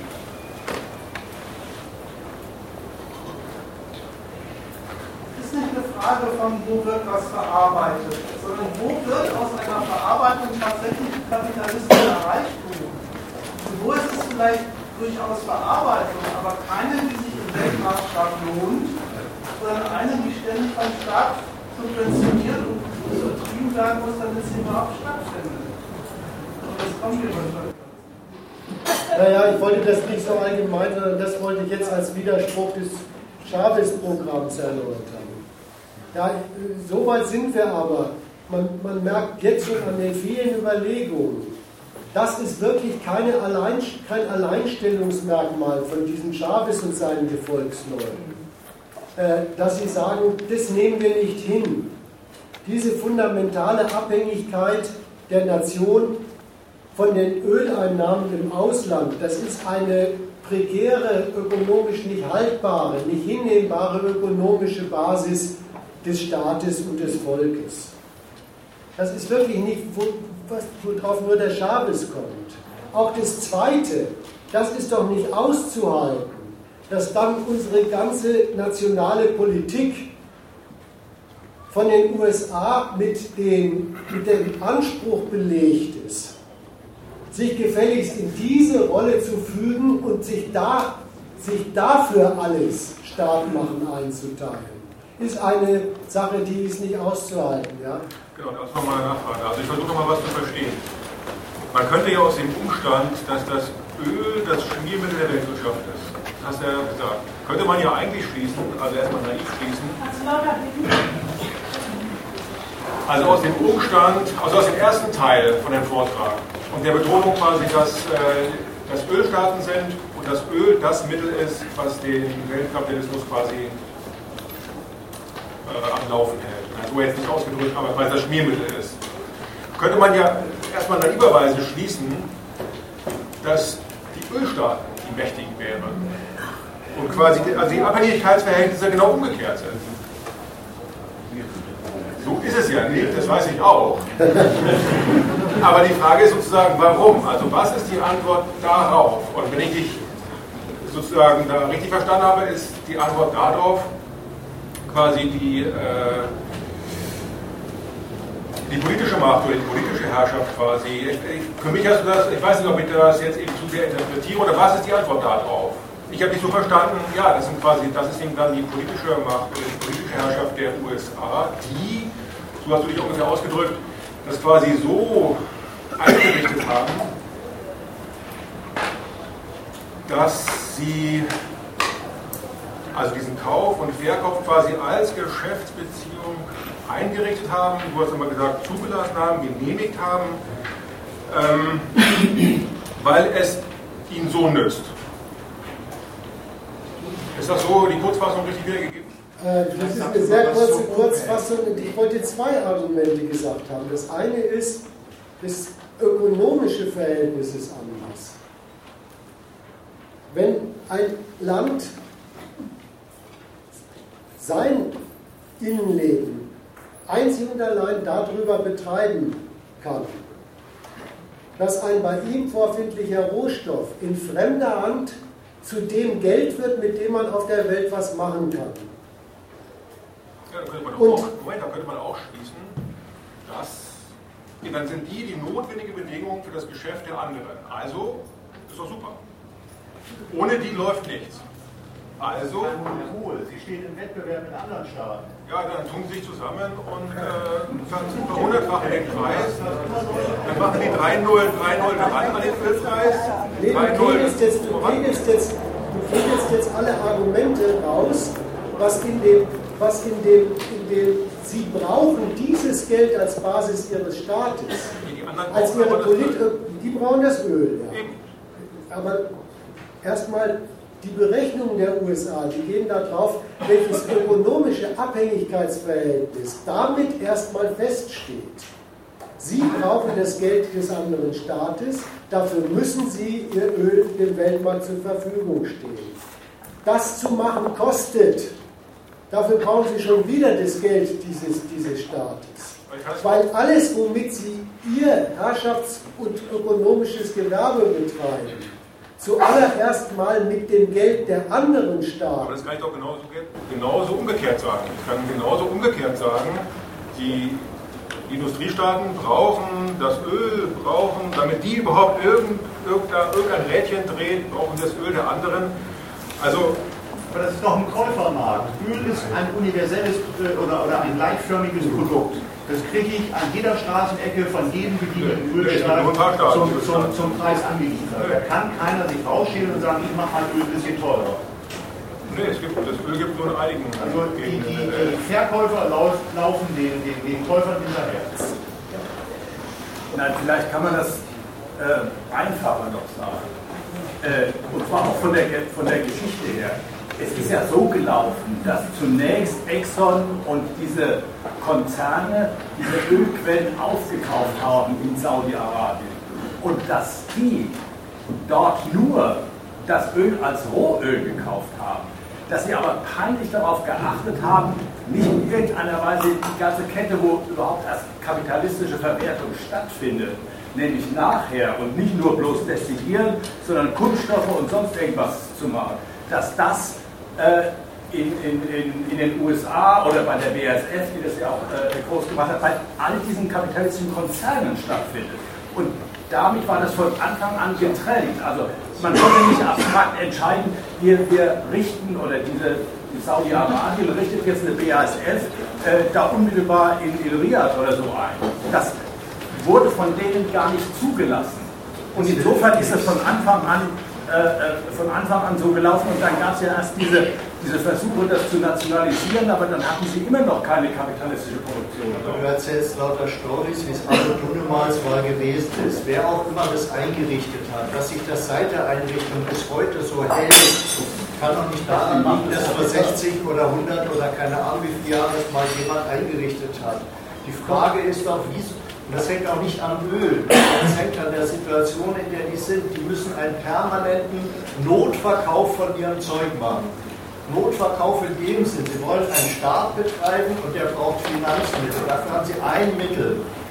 Du kannst sagen, braucht, vom Brauchen her braucht der eine das Öl und braucht der andere das Land und dann ist der Unterschied weg aber dass die einen permanent einen Notverkauf machen müssen und die anderen alles dafür tun, dass es dabei bleibt, politisch und ökonomisch. Das hast du mit Öl und jeder braucht was und insofern sind sie doch gleichwertig und der eine könnte doch den anderen erpressen und statt, statt umgekehrt. Das hast du damit einfach unter den Tisch gekehrt. Das war aber doch die ganze Botschaft. Deren Ausgangspunkt ist nur das Interesse anderer an Öl und ihre Versuche, da mehr draus zu machen. Du hast vorgeschlagen, die könnten sich zusammentun. Das Ding heißt OPEC. Klar, das machen die. Oder wir nationalisieren. Oder wir machen da Folgeprodukte draus. Das sind deren Versuche, aus diesem Dauernotverkauf, unter dem die leiden, wegzukommen. Aber du kannst nicht einfach sagen, die könnten doch genauso gut erpressen wie die anderen. Das, das trifft einfach nicht den, den, die Lage, aus der heraus sie in dieses Geschäftsbeziehung einsteigen und bis heute drin sind. Das war ja meine Frage. Das, Hier, das war ja meine Frage. Die Frage, die du am Anfang gestellt hast, die scheint noch nicht für dich hinreichend beantwortet zu sein.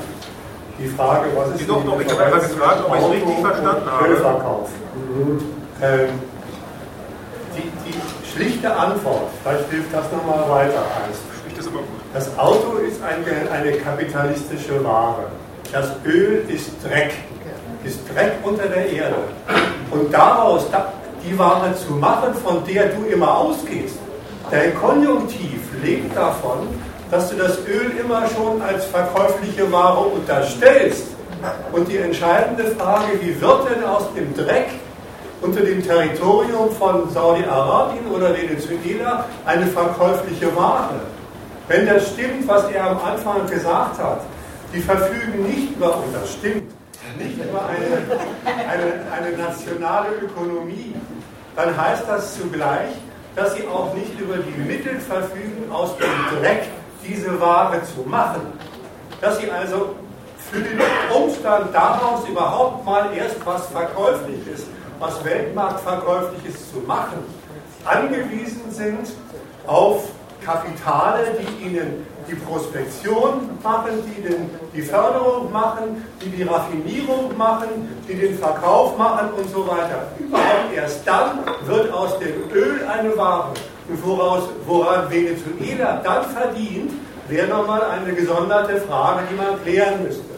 Der Hinweis, der hier vorne kam, die Chavez Vorgänger hätten nationalisiert, das trifft zu, aber man muss sich immer klar machen, was heißt da eigentlich Nationalisierung. Das ist die Bestätigung dessen, was ich gerade gesagt habe. Dass nämlich vorher ganze, die ganze Verwandlung von Dreck in Ware nicht in der Hand von, von, diesem, von diesem Ölstaat war. Und erst die Nationalisierung hat das mittels Einsatz von, von mir aus Verträgen und Gewalt und ein bisschen Enteignung hingebracht, und du merkst, das ist dann die Hoheitsfrage, von der er im zweiten Teil geredet hat. Also nochmal, der Fehler deiner gesamten Argumentation besteht darin, dass du das Ding immer schon als verkäufliche Ware unterstellst und dir nicht klar machst, was es eigentlich heißt, was der Staat an Abhängigkeiten eingehen muss, damit es überhaupt eine verkäufliche Ware wird. Das ist der, das ist der, das ist der Haken nach der Seite des Ölstaats. Der andere Fehler ist der, dass du mit dem abstrakten Wort abhängig einfach die Abhängigkeiten, da gibt es eine wechselseitige Abhängigkeit. Aber du behandelst die, dass wenn es eine wechselseitige Abhängigkeit ist, dass das dann auch eine gleichartige Abhängigkeit ist. Und das stimmt gar nicht. Was ist denn, jetzt mache ich die andere Seite auch nochmal, was ist denn der Bedarf in den kapitalistischen Metropolen nach Öl. Ja, da kann man natürlich sagen, äh, Energieträger, da ist man bei der Gebrauchswertseite. Sobald du die, den geschäftlichen Bedarf dir vorknüpfst, und der ist ja bekanntlich der, der im Kapitalismus entscheidet, kommst du auf was ganz anderes. Da heißt dasselbe Ding Öl, dieser Energieträger muss in den Geschäften der dort tätigen Kapitale eine sich rentierende Kost sein. Jetzt merkst du, dass die gar nicht auf dem Standpunkt stehen, dass das im Kapitalismus gar nicht so ist, dass fürs Kapitalismus machen, für Kapitalvermehrung, Energieträger dasselbe wäre wie festgelegt sein auf einen Energieträger. Die machen schon, welcher setzt sich durch? Da hat sich das Öl bislang durchgesetzt. Da war ja meine Anspielung, mal gucken, was die Energiewenden noch alles an, äh, anrichten. Zwischendurch gab es ja schon mal eine zu den Atomkraftwerken aber schon bei dem, dass sich so ein Ding bei Ihnen als die Ware für Energie durchsetzt, ist abhängig von Ihrer Kalkulation, dass die im Kostenvergleich der Energieträger für Ihr Geschäft die förderlichste Ware ist. Wenn nicht, dann nicht. Das Zweite ist, was ist denn Ihr Bedarf? Was bestimmt eigentlich über Ihren Bedarf?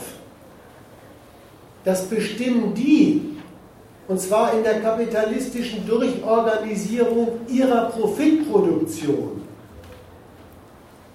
Die haben nämlich ein Mittel zu definieren, wie viel Energie sie pro Umschlag, pro Umsatzvolumen überhaupt brauchen.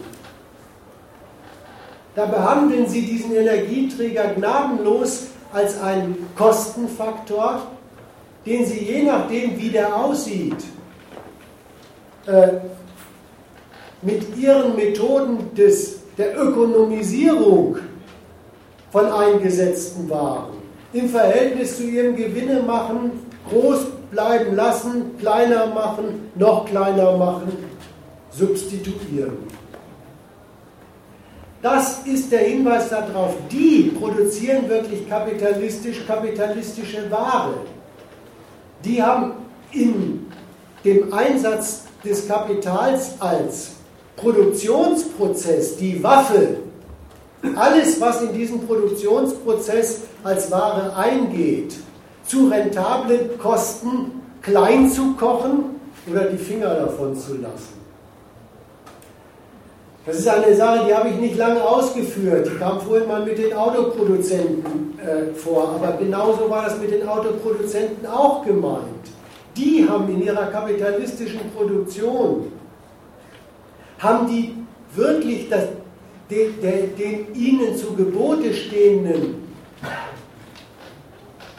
kapitalistischen Hebel ein Marktdatum wie den Ölpreis in ihrer Produktion zu einer rentablen Kost zu machen. Das heißt, wir haben es ein bisschen nur nach der einen Seite, vielleicht war das auch der Haken äh, an, der, an der Ausführung gemacht. Dann sind dies aber auch die mit ihren Kostenkalkulationen, die sie in Produktionsweise umsetzen und mit den Wachstumserfolgen dabei überhaupt bestimmen, zitiere ich mich aber doch, ob überhaupt Öl zu verkaufen geht, wie viel und zu welchem Preis. Das macht den Unterschied aus. Ja, wenn eine Produktion erstmal auf, also eine kapitalistische Produktion auf den Energieträger Öl eingestellt ist, ist natürlich das Laufen dieser Produktion vom Öl abhängig. Aber was bei denen Abhängigkeit meint, was da der ökonomische Inhalt ist, das sollte ich jetzt präzisiert haben. Und jetzt hast du das Verhältnis fertig. Auf der einen Seite sind die, die überhaupt bloß produzieren, um aus Geld mehr Geld zu machen und dafür behandeln sie in ihrer Produktion alles als dafür zu bewältigende, richtig zu machende Kost. Auf der anderen Seite ist der Ölverkauf für Staaten eine Existenzbedingung. Richtig die Bedingung für alles Weitere. Auch für alle Versuche, das war jetzt da eben das Thema, auch für alle Versuche, aus dieser Einseitigkeit der Geldquelle herauszukommen. So ist das Verhältnis und das erschlägst du mit dem, naja, wechselseitige Abhängigkeit. Das ist, halt, das ist ein, ach nee, das lasse der, der Fehler hat äh, wissenschaftliche Tradition.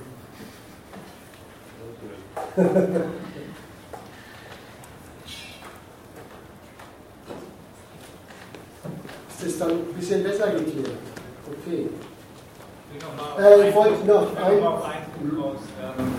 zu diesem Thema Ölstaaten halten es nicht aus, ähm, Ölstaat zu sein. Und jetzt sind schon ein paar Verlaufsformen davon genannt worden. Ähm, einfach mehr verkaufen, man den Widerspruch an sich, dass die Ware, mit der man da verdienen, äh, mehr verdienen will, im Preis sinkt.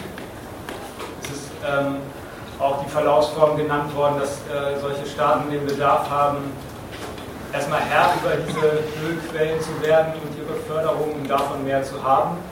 Und eben stand ja im Raum, dass solche Staaten auch immer darauf sind, an die Förderung von Erdöl sowas wie ein industrielles Geschäft zu knüpfen, also Öl zu verarbeiten, äh, Raffinerien aufzubauen und so weiter. Und da hat mir jetzt erstmal eingeleuchtet, zu sagen, dass der, der Ausgangspunkt ist der Bedarf nach mehr Dollar, von dem der Staat zu wenig hat. Und für den Aufbau solcher Industrien braucht es genau die Einnahmen, wo der Ausgangspunkt gerade ist, dass der Staat sie nicht hat. Jetzt ähm, nochmal ein Gedanken hängt an dem Punkt, es hat ja, hat ja auch Staaten gegeben, die sowas hingekriegt haben. Ich glaube sogar ein Stück weit Venezuela. Mhm. Und ich habe immer gedacht, der Widerspruch daran, also im eigenen Land solche Industrien aufzubauen, ist erstmal der, dass diese Staaten, äh, dass diese Unternehmen ja den Zweck haben, mehr Weltgeld, also Dollar einzunehmen. Und erstmal krankt das ganze Unternehmen daran, dass es die Abnehmer in dem Land äh, von diesen weiterverarbeiteten Produkten nicht gibt. Das ist ja der ganze Ausgangspunkt, dass es keine nationale Ökonomie gibt. Also ist das gar nicht das Verhältnis wie in den kapitalistischen äh, Metropolen, wo Unternehmer einen heimischen Markt haben und dann äh, die so weit gewachsen sind, dass die dann Überschuss im Ausland weiterverkaufen, sondern eben diese Unternehmen sind gezwungen, auf dem sofort weltmarktfähig und auf dem Niveau zu verkaufen und eben die Konkurrenz gegen solche Unternehmen zu gewinnen. Und das ist, das ist das widersprüchlich. Das ist die Einstiegsbedingung von denen in eine Aufholjagd. Da hast du recht. Das will ich auch gleich ein bisschen noch erläutern bei, bei den Schabisten. Äh, ich möchte aber auf etwas methodisch jetzt hinweisen. Ja, wir reden über die Widersprüche dieses Programms. Ich möchte aber nicht, dass bloß stehen bleibt, wie widersprüchlich und wie notleidend solche Programme sind, sondern ich möchte auch das Augenmerk darauf lenken, was das überhaupt für Programme sind. Sonst kriegen wir nachher am Ende noch mit Saudi-Arabien Mitleid. Und das kommt mir nicht in die Tüte. Äh, deswegen nochmal, wirklich, ich habe gesagt, es ist kein Alleinstellungsmerkmal bei den Schavisten und daraus möchte ich schon sagen, was die gemeinsam mit allen möglichen anderen haben, ist schon das Ziel, es geht ihnen für den Staat um eine echte nationale unabhängige Basis. Das ganze Programm, und das teilen sie wirklich mit, mit äh, allen anderen, die aus der Rolle des Ölstaats ausbrechen wollen. Das ganze Programm bewegt sich in dem Verhältnis, wie kann man das Land zur Basis souveräner, unabhängiger, freier, mächtiger staatlicher Herrschaft machen. Darunter machen es auch die Schavisten. Komme ich nachher darauf zu sprechen, weil mittlerweile ist von dem Programm sowieso nur noch die härteste Fassung davon übrig geblieben. Wie gesagt, es ist das gar nicht so harmlose Ziel, die nationale Herrschaft um eine echte nationale Basis zu bereichern und dadurch zu unterfüttern. Äh, Wenn es ein Alleinstellungsmerkmal, oder vielleicht ist es nicht mal ein Alleinstellungsmerkmal, aber schon eine Besonderheit bei den Schavisten gibt, dann liegt sie darin, dass die Schavisten eine solche Basis der nationalen Macht allen Ernstes im Volk entdecken. Dass sie das ins Auge fassen als, das bringt Venezuela zu Blühen. Und das machen wirklich nicht alle Ölregenten. Hier scheiden sie wirklich die Wege von so einem Staat wie dem schavistischen äh, Venezuela und äh, diesen Scheichs da. Ja? Die Chavisten wollen aus dem Volk wirklich eine echt nationale Basis Venezuelas machen, seiner Souveränität. Natürlich nicht so, wie das Volk beisammen ist, das sie vorfügen. Da leidet so ein Chavez gleich programmatisch. Wenn er sich anguckt, was unter diesem Peres und seinen Vorgängern aus dem venezuelanischen Volk wird, nämlich nichts. Das wurstelt auf diese Weise nehmen, die übrigens, nehmen diese Schavisten übrigens die Wahrheit eines Ölstaats in den Blick. Das Volk wurstelt eigentlich für die Nation mehr oder weniger unnötig und unbrauchbar neben dem herum, was wirklich die Basis der Nation ist, nämlich eben dieses Ölgeschäft. Und jetzt kommt eigentlich der programmatische Standpunkt von, von diesen Chavisten, das ist eigentlich dieser bolivarische Sozialismus. Der besteht tatsächlich in dem Standpunkt, was wäre, wenn man das venezolanische Volk, wenn man das zusammenbringt mit dem, was bislang als Reichtumsquelle der Nation Öl für Öl Dollars funktioniert. Kann man es nicht kombinieren, sodass dann aus dem Volk wirklich was wird? Wird dann nicht, lässt sich dann nicht das Volk neu entwickeln als Leistungskraft für Venezuela? Wenn man die Öldollars dafür, dafür hernimmt. So, ich habe noch mal ganz kurz eine technische Ansage da vorne. Da steht ein wunderschönes Pegasus-Rad, ist auch ordnungsgemäß verschlossen, allerdings steckt der Schlüssel. Angebot für euch.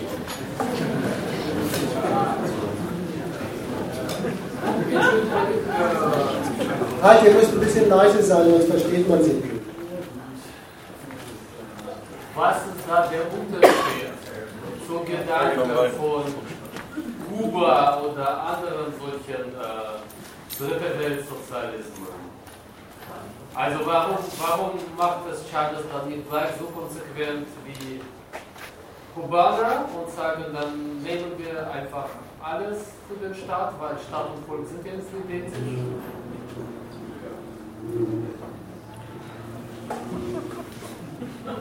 Ehe man einen Vergleich macht, sollte man immer erstmal eine Sache fertig analysiert haben. Darf ich das?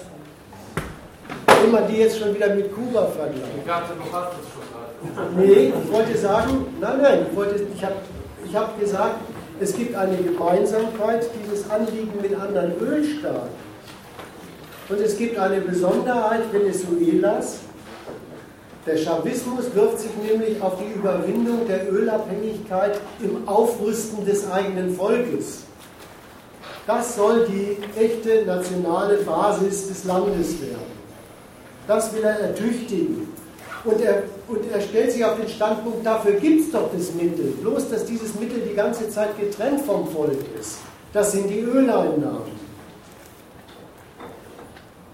Damit will er aus dem Volk, das derzeit getrennt neben dieser Ölindustrie vor sich hin vorstellt, so etwas wie eine nationale Wirtschaft machen, wo das Volk dann auch richtig Geld verdient, weil es auch richtig irgendwann Geld erwirtschaftet für die Nation. Dann ist es die Geldquelle von Venezuela. Dann ist der unhaltbare Zustand ökonomisch jedenfalls überwunden. Da, da will ich auf einen ersten Widerspruch, wie der jetzt unterwegs ist, hinweisen. Es ist der alte, aber den gibt es bei ihm wieder. Die wollen sich aus der Ölabhängigkeit befreien. Aber für das Programm, das Volk als echte nationale Basis herzurichten für Venezuela, zu einer lebensfähigen Leistungskraft der Nation zu machen, da fassen sie dann doch sehr einseitig und auch ein bisschen, ach, sagen wir mal blauäugig, die Öleinnahmen, aus denen sie raus wollen, als das Mittel der Wahl ins Auge. Das muss damit doch gehen. So, jetzt habe ich blauäugig gesagt und muss gleich dazu sagen, naiv waren sie dabei nicht.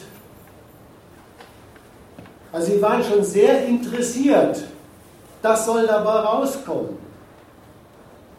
Und überspringen ein bisschen den Widerspruch, auf den sie sich da einlassen. Naiv nicht. Denn dass man, um das Volk mit dem Ölreichtum zusammenzubringen und zu einer produktiven Gemeinschaft zu machen, dass man da die Öleinnahmen erstmal dort wegnehmen muss, wo sie jetzt sind, dass man sie aus dieser Fixiertheit in dem Kreislauf der herrschenden Klasse zwischen Politik und Ölunternehmen und ihren Managern und so weiter herausnehmen muss, dass man so weit also auch die herrschende Klasse in dieser Frage ein bisschen entmachten und beschränken muss. Das haben die schon gewusst und haben es auch gemacht mit der Macht des Staates. Aber, und vielleicht geht das sogar ein bisschen auf deine Frage ein,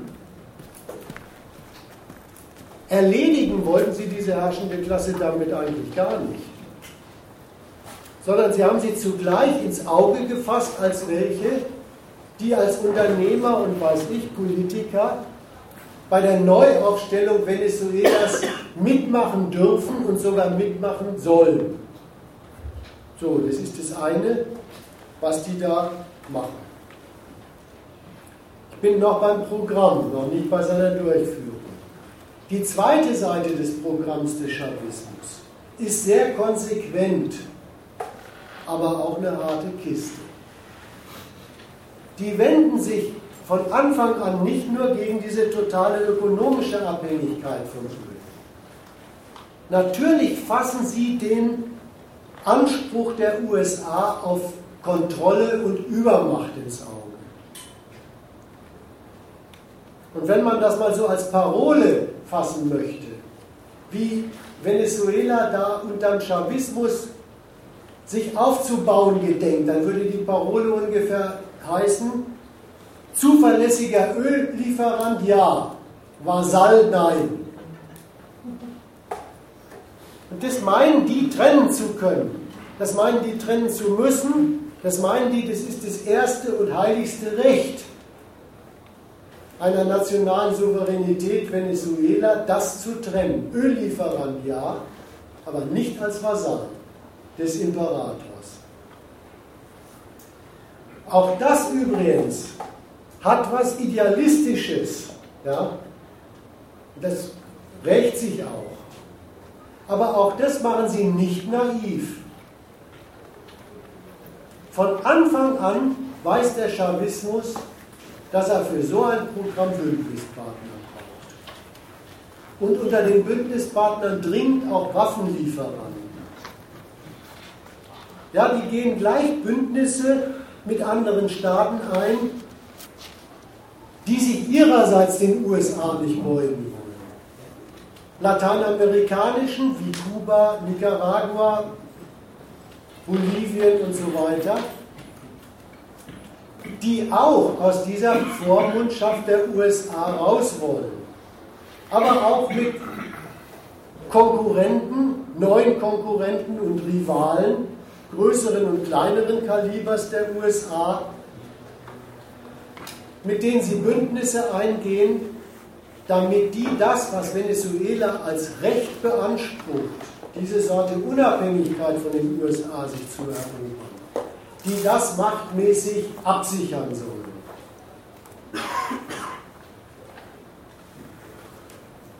So, und mit beiden Teilen des Programms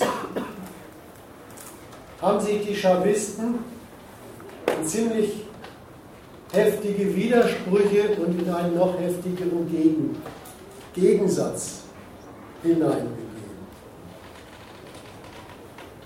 Es ist nämlich auch bei denen jetzt so, fange ich erstmal mit dem ökonomischen Widerspruch und ein bisschen den Ursachen des Ruins an. Es ist auch bei denen so, dass allen Ernstes nehmen sie sich ja eigentlich so etwas vor, fürs Volk eine ganze neue Volkswirtschaft erstmal zusammenzukaufen. Das kostet natürlich ganz viel Öleinnahmen, nötigt also schon wieder auf neuer Stufenleiter zu diesen Öleinnahmen. Und diese Öleinnahmen zu erzielen, nötigt wieder zu neuen Kosten, um diese Quelle am Laufen zu lassen. Das ist der erste Widerspruch, mit der die sich rumschlagen, seit sie loslegen. Den gibt es übrigens auch als Parteiungen. Da ist die eine Quelle der Gegner im Lande, die hochkommt. Ihr nehmt der Ölindustrie das Nötige, sprich unsere Gewinne. Dann das, die andere Seite von dem Programm. Das ist vielleicht ein Unterfangen, das hat sich gewaschen. So ein Volk richtig zu einer ökonomischen, volkswirtschaftlichen Schaffenskraft überhaupt erst hinzuentwickeln, dass es nicht ist. Und da, auch da eine Besonderheit des Chavismus, stellt sich der Chavismus nicht auf den Standpunkt, mal gucken, was passiert.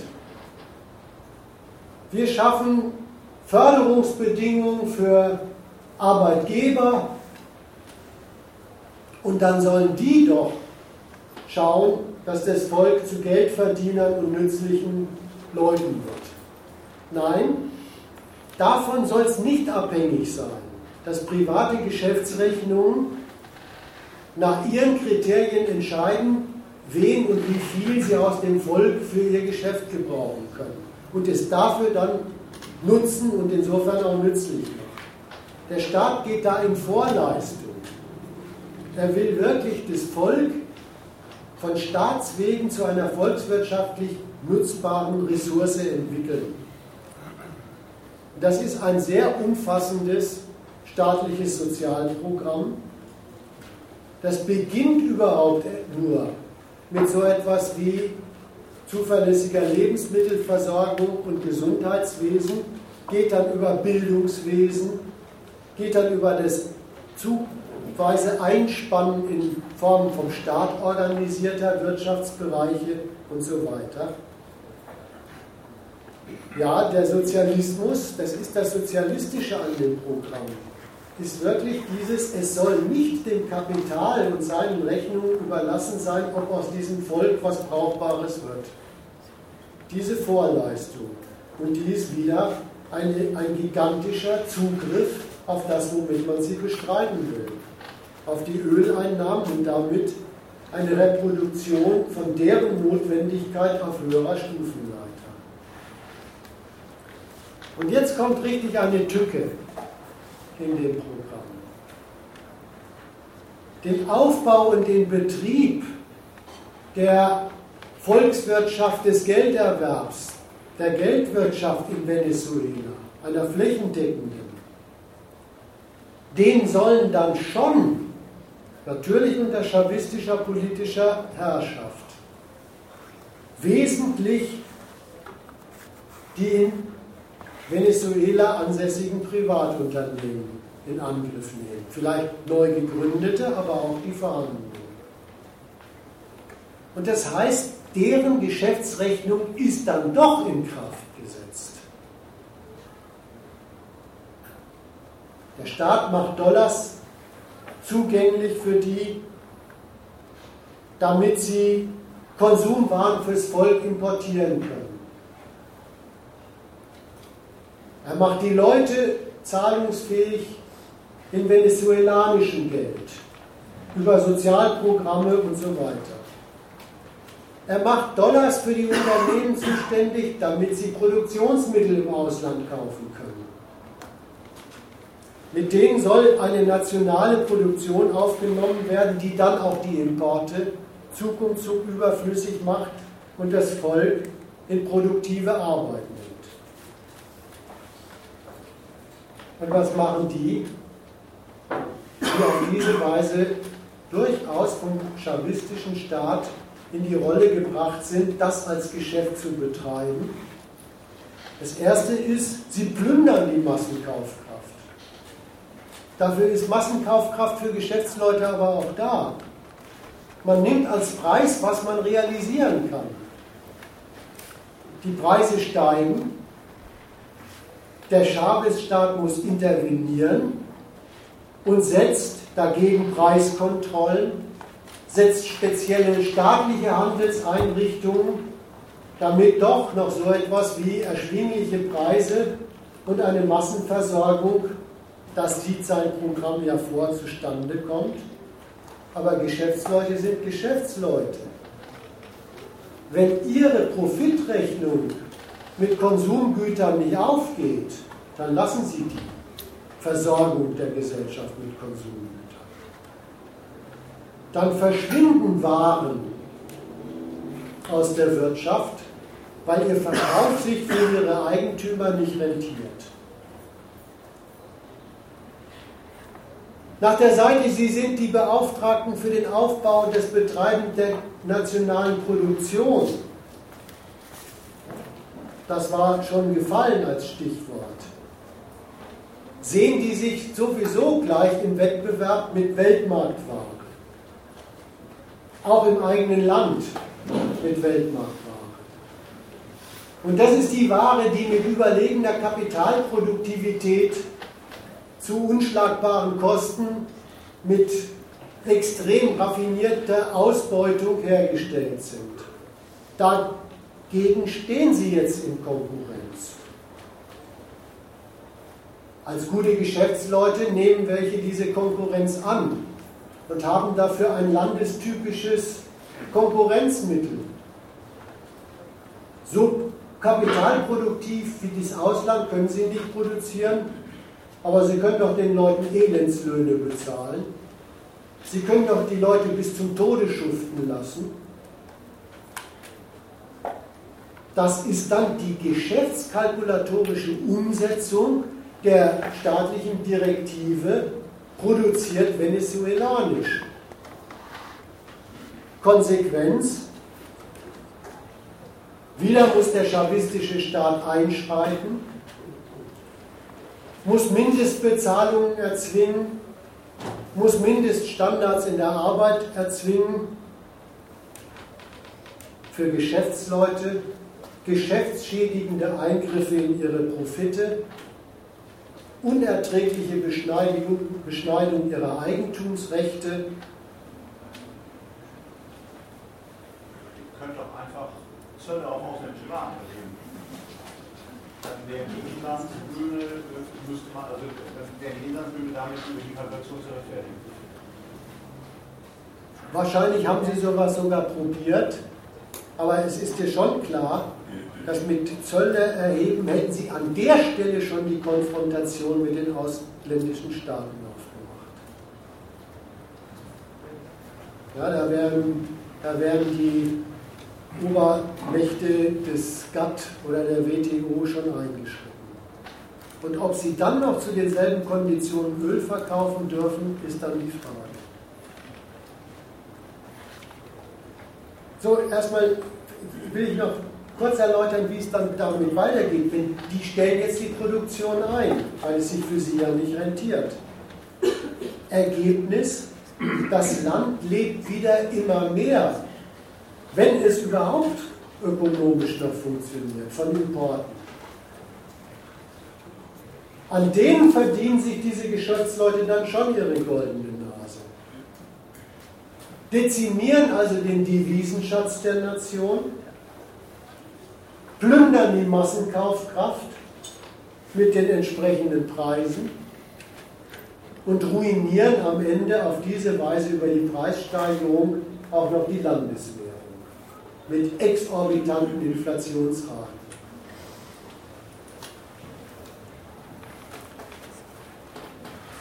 Jetzt gibt es noch ein Hilfsmittel für den chavistischen Staat und der hat sich auch nicht gescheut, das zu ergreifen. Was aus nationaler Kraft nicht gleich geht und zu bezahlen geht, kann man doch mit geborgtem Geld machen. Die internationale Finanzwelt bietet dafür Kredit, angepriesen als Hilfsmittel natürlich, wie immer. Aber dieser Kredit hat von Anfang an einen entscheidenden Haken den kriegt Venezuela überhaupt nicht für sein Aufbauprogramm, sondern nur, weil es ein Ölstaat ist. Diese Kreditwürdigkeit verlangen die Finanzinstitute der Welt und bewerten sie. Wie steht es mit der Zuverlässigkeit als Ölstaat, um unsere guten Kredite zu bedienen? Zweitens, Klar, der Kredit schafft neue Devisen ins Land, kostet aber auch Zins nämlich. Und zwar nicht so schlecht. Und drittens, das ist jetzt eigentlich das, was dann nachher zum ökonomischen Todesurteil wird. die Höhe der Zinsen und überhaupt die Kreditwürdigkeit des Landes, die beurteilt das internationale Finanzkapital überhaupt nicht einfach an diesem Land, sondern vergleicht die Anlage in diesem Land mit dem Gang der Anlagegeschäfte auf der ganzen Welt. Macht also von seinem Geschäftsgang in der Weltwirtschaft abhängig, ob es Venezuela und wenn dann zu welchen Konditionen es Venezuela kreditiert. Und da merkt man richtig, immer macht sich gegen die Chavisten mit ihrem Programm geltend, dass das, was sie dafür als Mittel benutzen, die Öleinnahmen, eben doch nicht einfach ein frei zur Verfügung stehendes Mittel ist, sondern diese politökonomischen Notwendigkeiten auf dem Weltmarkt untersteht. Dass das, was sie als, das sind die Instanzen, die im Lande diese neue Volkswirtschaft zustande bringen sollen, nicht einfach irgendwelche Unternehmerpersönlichkeiten sind, die den Beruf, was unternehmen zu können, haben, sondern dass das welche sind, die machen streng nach der Logik des Kapitalismus nur das, was sich lohnt, koste es die Volkswirtschaft, was es wolle, und unterlassen jede volkswirtschaftliche Aktivität, wenn es sich nach ihrem eisernen Geschäftskriterium nicht lohnt. Und das führt eben dazu, dass immer mehr Öldollars die dabei aufgerissenen Löcher stopfen müssen im Gestalt des, der Importe, sodass die Bilanz dieses Landes nach außen immer schlechter wird. Und es ist ganz kapitalistisch konsequent, dass das finale Todesurteil die Finanzmärkte verwenden. Und zwar ganz stur durch das Zusammenbringen von zwei Daten.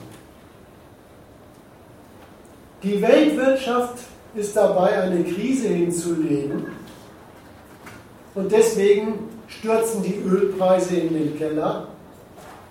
Das Finanzkapital hat schon seine Krise hingelegt und ist deswegen extrem heikel bei der Bewertung von Kreditrisiken und beim Verlangen von Zinsen. Das macht außenwirtschaftliche Seite des Chavismus zu einer ruinösen. Und dabei, ein Punkt habe ich jetzt noch, preisen schon die Finanzmärkte in ihrer Entscheidung gegen Venezuela etwas ein, was nicht ökonomisch ist. Denen entgeht nämlich auf ihre Weise nicht, dass dieses chavistische Programm von Anfang an und dann immer mehr sich den Kampf der USA gegen diese Unbotmäßigkeit einfügt.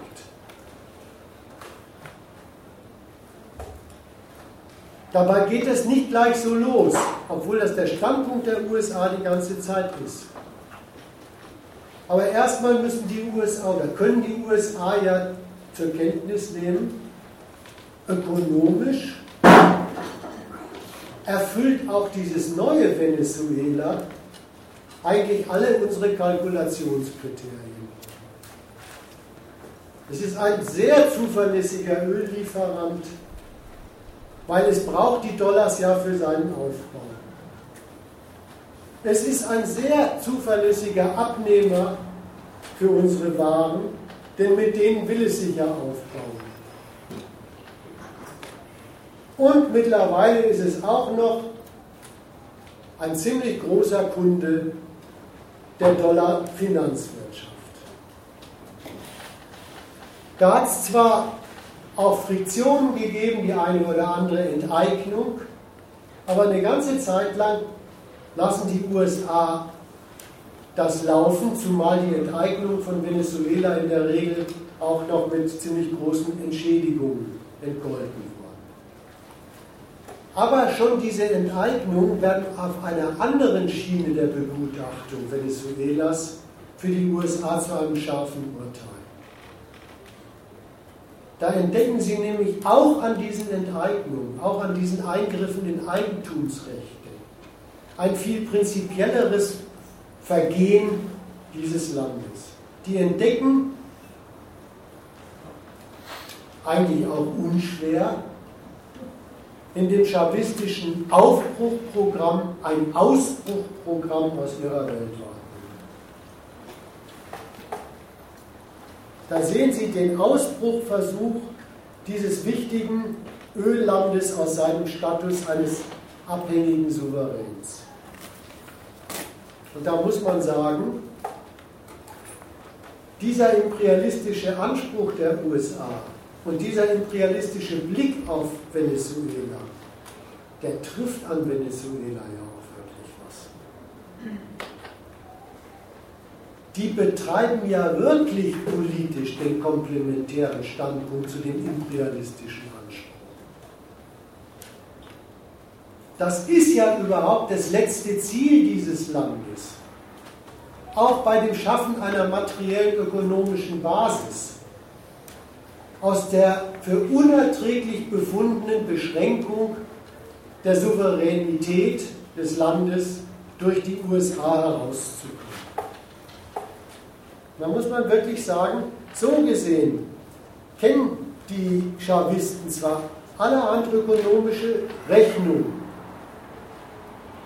aber letztlich waren alle ökonomischen Erfolge für sie erst dann was Brauchbares wenn sich das zusammenfasst in, sie gewinnen wirklich Eigenständigkeit als politische Hoheit, die frei, also souverän entscheidet und sich da der Vormacht und dem Direktorenanspruch der USA entzieht. Und dafür benutzen sie auch noch Bündnispartner, die die USA nicht mögen. Also die ihrerseits anti-amerikanisch sind. Damit ist das Urteil über dieses Land eigentlich fertig.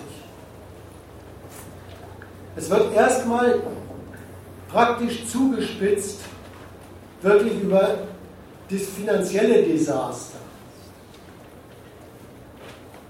Aber dann macht das den Übergang, übrigens durch die Zersetzung auch des Landes, in den politischen Kampf in dem Land, von außen befeuert und unterstützt. Und in diesem Kampf kommt die ganze bittere, traurige Wahrheit über das chavistische Programm, aber auch das der Gegner so richtig aufs Tablett. Denn inzwischen ist in diesem Machtkampf alles darauf zusammengeschnurrt, wer hat eigentlich die, wer, wer hat eigentlich die souveräne Macht in diesem Land? Und wem gelingt es dafür, Volk als Basis einzuspannen? Ausges ein ausgesprochen hässliches Ende dieses Volksentwicklungsprogramms, aber ein konsequentes, ein bitter zynisch konsequentes, weil in dem Volksentwicklungsprogramm steckt von Anfang an der harte Standpunkt drin, dass das Volk dafür entwickelt und darin entwickelt werden soll, dass es sich als Leistungskraft der Nation und als Basis einer nationalen unabhängigen Herrschaft Venezuelas entwickelt und bewährt. Und dieser Ausgangspunkt, der ist jetzt am Endpunkt wirklich auf den widerlichen Punkt von Volk zusammengeschnurrt dass dort wirklich Volk von beiden Machtparteien eingespannt wird als Manövriermasse eines Machtkampfs pur. Und das ist eigentlich das bittere Ende der ganzen Sache. zu Ende bringt das Ganze ein sehr schlichter Beschluss der USA unter dem neuen Präsidenten. Der hat eigentlich in Sachen Venezuela nur eins gemacht.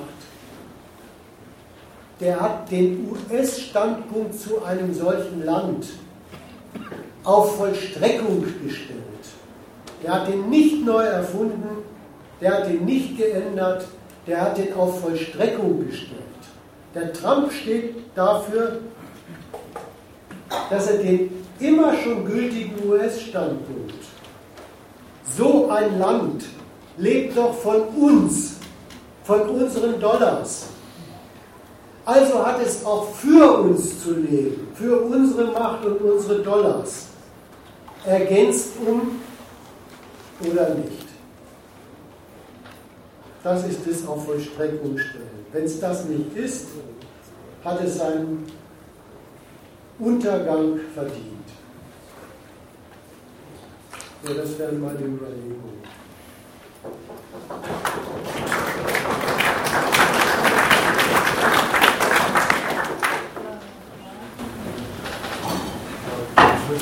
Ja. Aber okay, das war jetzt sehr ausführliche Ökonomie, aber das, woran wir sozusagen jetzt äh, der Konflikt entzündet, also ich sage jetzt nicht, das ist Grund, sondern das ist äh, Vorwand, ist ja Politik, nämlich äh, Umstrukturierung des Staates. Und äh, dieses Rumtricksen von Chavez und seinen Nachfolgern, wir haben hier besonders demokratische Demokratie. Das haben sie ja ganze Zeit schon reklamiert, dass ihre Demokratie irgendwie Demokratie so kurz sie Parlament durch Versammlung ersetzen und und und.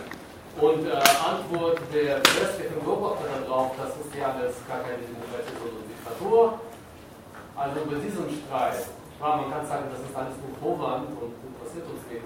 Aber könntest du trotzdem ein bisschen dazu was sagen? Weil äh, die Linken hier im Westen hat sich für Venezuela auch begeistert, weil sie meinten, das ist eine bessere Demokratie. Und äh, die Gegner von Venezuela schreien auch, kann man ja auch reformieren, wie man will, aber wenn man undemokratisch durchgreift, dann ist das Diktatur, dann hat sich das nur so nach Ja, die Linken sind ja auch Nervensägen. Ja, wissen wir auch, aber. ja, also diesmal, ich werde dann schon noch seriöser. Ja?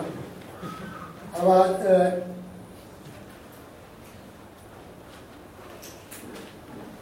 es hat doch was widerwärtig drüberstehend Geschmäcklerisches. Wenn man in so einen Machtkampf, der mittlerweile bei der letzten Frage angekommen ist, wen stützt die bewaffnete Gewalt dieses Landes? Wenn man sich da drüber stellt und so Fragen aufwirft, wer von denen ist denn der bessere Demokrat? So, jetzt werde ich ein bisschen seriöser. Das war jetzt erstmal die Abteilung äh, Beschimpfung, die von Ihnen kommt. Äh,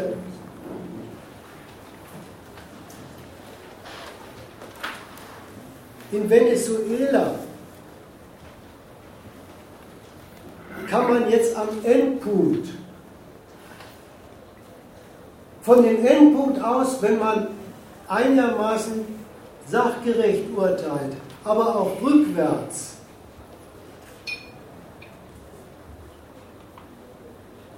Etwas über Demokratie, Gewaltenteilung und Rechtsstaat lernen,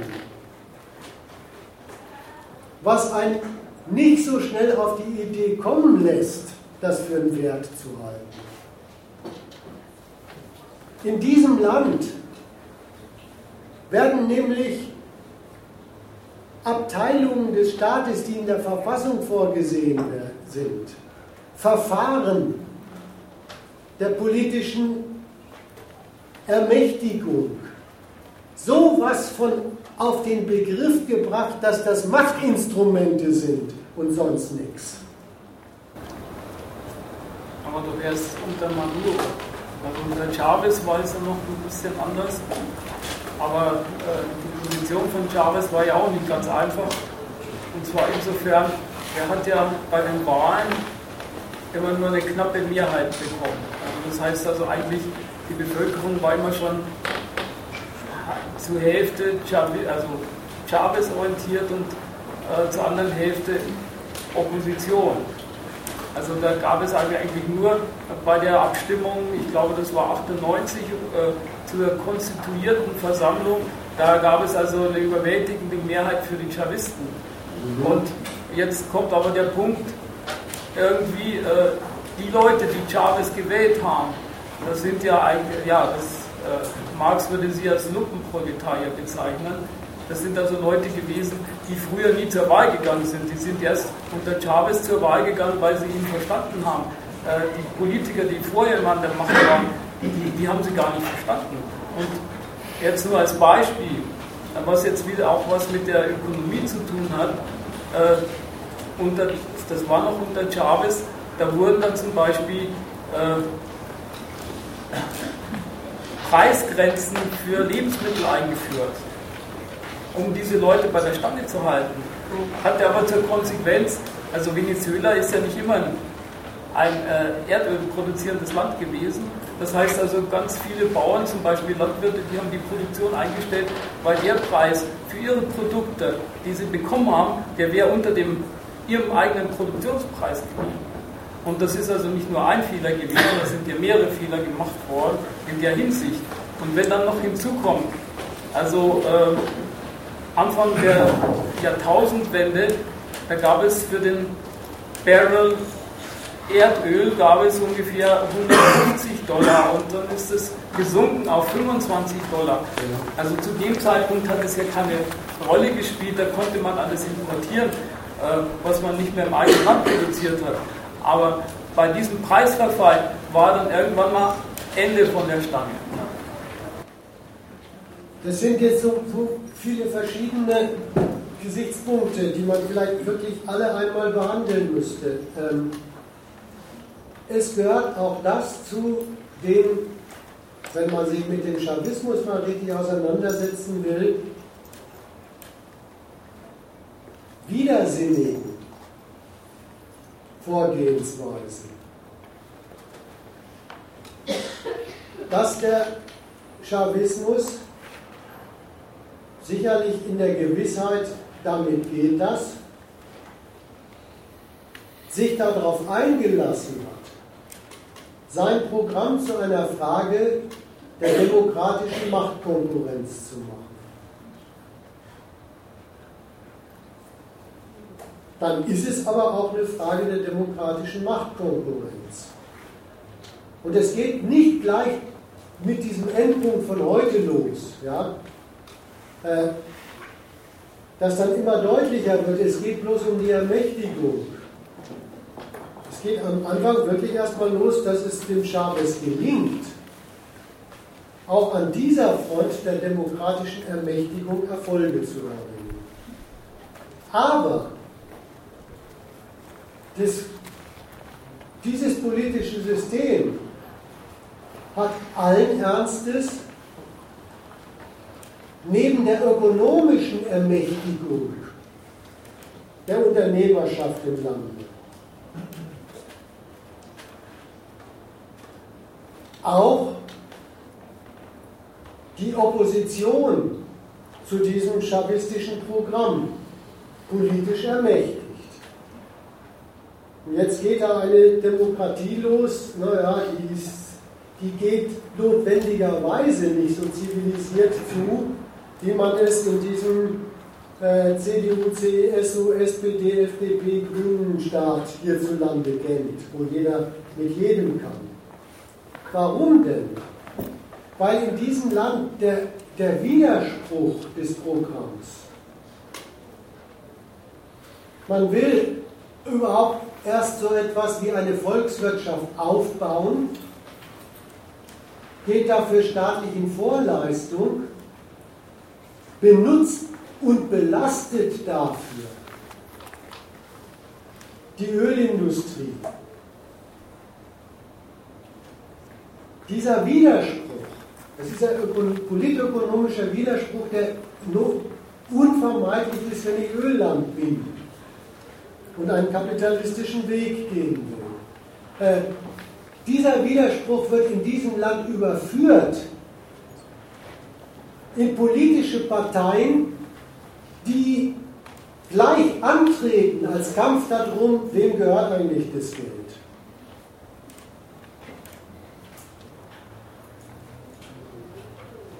Also hat der Chavismus die, nicht nur diesen ökonomischen Widerspruch an der Backe gehabt, sondern ein, das hat der Chavez lange beherrscht, in seinen eleganten demokratischen Techniken, er hat eine Meute an der Backe gehabt.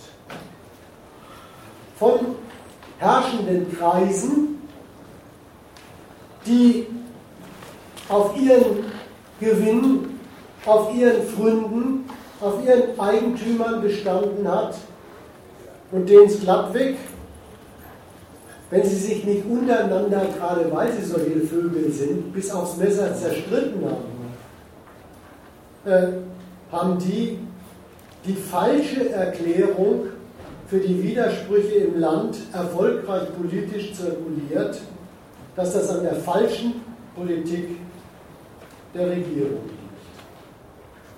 So, das ist der etwas ungewöhnliche Inhalt des demokratisch, des demokratisch geführten Machtkampfs. Weil es aber so ein etwas ungewöhnlicher Inhalt ist, wird dann auch der demokratische Machtkampf ein bisschen anders, als wir ihn hier gewöhnt sind. Zug um Zug wird, werden demokratische Verfahren, werden die gewaltenteiligen Instanzen des Staates, werden die ganz das, was sie sind, Machtinstrumente, allerdings von den beiden Fraktionen gegeneinander. Und das ist mittlerweile dort auf die Spitze getrieben. Jetzt haben sie eigentlich so ziemlich alles, was es an zivilen Machtinstrumenten gibt, von der Wahl über die Gerichtsbarkeit, über das Parlament bis zur verfassungsgebenden äh, Versammlung. Äh, das haben sie jetzt alles in diesem Machtkampf mittlerweile eingesetzt und auf diesen hässlichen Begriff runtergebracht. Wer kann eigentlich welche Kolonnen gegen den anderen mobilisieren? Und jetzt ist die Machtfrage da, wo sie am Ende liegt. Wer entscheidet die Machtfrage als solche? Die Gewalt. In getreuer Anwendung eines marxistischen Lehrsatzes, wo Recht gegen Recht steht, entscheidet die Gewalt.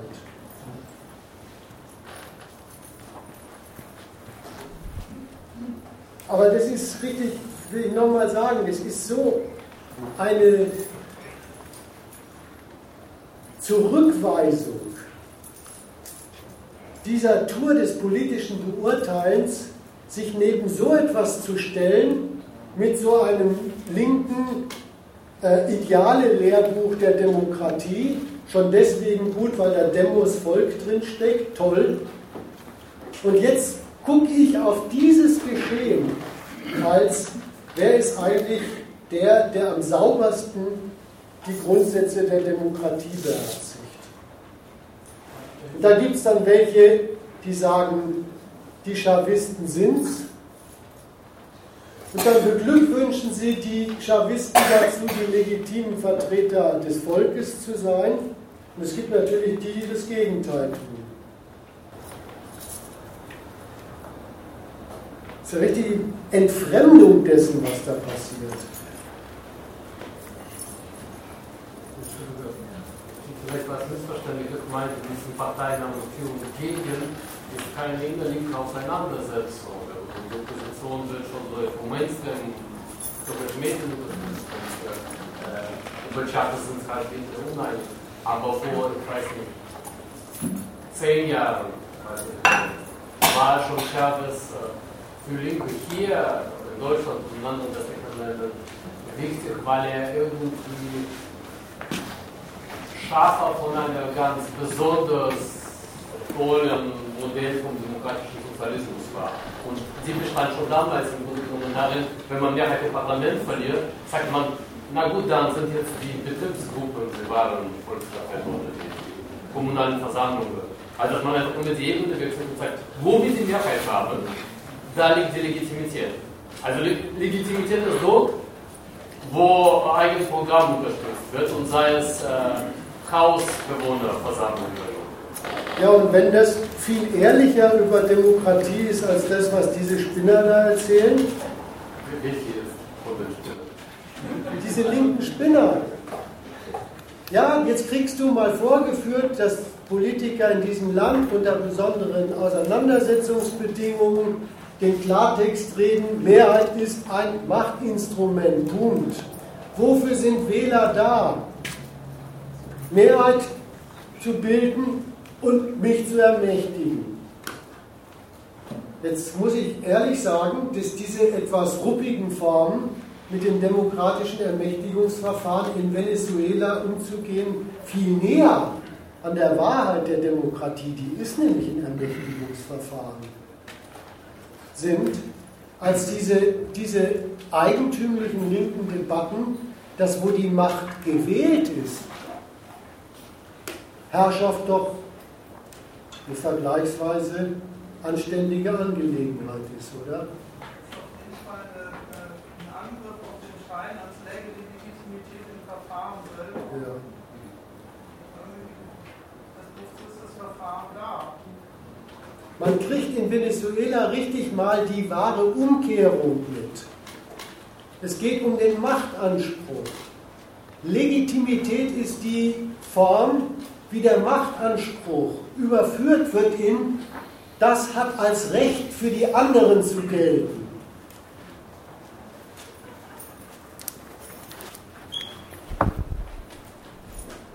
Tja, wenn es dann nicht von denen gelten gelassen wird, geht zurück auf Machtanspruch. Ja, so ist es.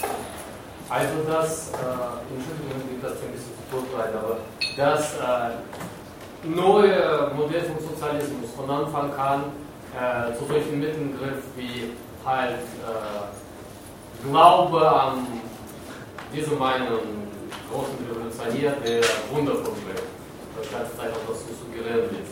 Oder dass äh, halt, was, was die von Chavez so gesagt haben, naja, gibt diesen Nichtwählern einfach irgendwie so Care-Pakete äh, und dafür vergünstigt das Essen und dafür gehen sie in Wählen. Äh, und jetzt äh, sind sie, nehmen sie dieses Paket und gehen trotzdem zur Opposition. Also obwohl sie diesen Paket Also das, das ist von Anfang an, äh, einerseits hat Chavez scheinbar wirklich daran geglaubt, dass er eine ganz tolle Demokratiemodell schafft, die noch demokratischer ist als die Demokratie, die er davor kannte. Und andererseits äh, schon von Anfang an auch anscheinend diese Gedankenkarte von, nee, es kommt nicht aus dem Verfahren die, die Macht, sondern alle diese Institute sind äh, äh, für Machtkampf da. Also das einerseits äh, ideal ist nicht einfach nur geredet, die haben schon daran geglaubt irgendwie und andererseits äh, haben wir selber schon anscheinend gemerkt, dass, dass wenn man sagt, wir repräsentieren das ganze Volk, das nicht stimmen kann, weil im Volk gibt es ja unterschiedliche Klasseninteressen. Ja, da hat er sich mit der, mit der Demokratie hat er sich einen Widerspruch eingehandelt. Aber wenn man schon mal darüber reden mag, ja, äh, wie, wie dieser Chavez da in Sachen Demokratie unterwegs gewesen ist und auch wie sein Nachfolger immer noch ein bisschen da unterwegs ist, muss ich sagen, das ist nicht klug, diesen Widerspruch äh, politisch einzurichten. Aber zumindest kann man dem Chavez nicht vorwerfen, dass er ein perfekter Demokrat im vollen Sinn dieses Zynismus ist. Weil er. Weil er, das will ich gerade sagen, weil der glattweg nicht auf dem Standpunkt gestanden hat. Demokratie ist wenn die Leute ihr Kreuzchen machen und ich dann der Chef im Lande bin. Das ist der perfekte Demokratie. Ja? Der perfekte Demokrat ist dann sogar so großzügig vom Standpunkt seiner Mehrheit äh, auszuhalten, dass die anderen die Minderheit sind. der Chavez hat so gesehen zur Demokratie ernstlich die eigentümliche Ergänzung, da kommen hiesige Demokraten nie drauf gehabt. Wenn Leute so etwas sein sollen wie ein Volk, das mit seinem politischen Willen den Kurs des Staates trägt, dann muss das Volk davon was haben.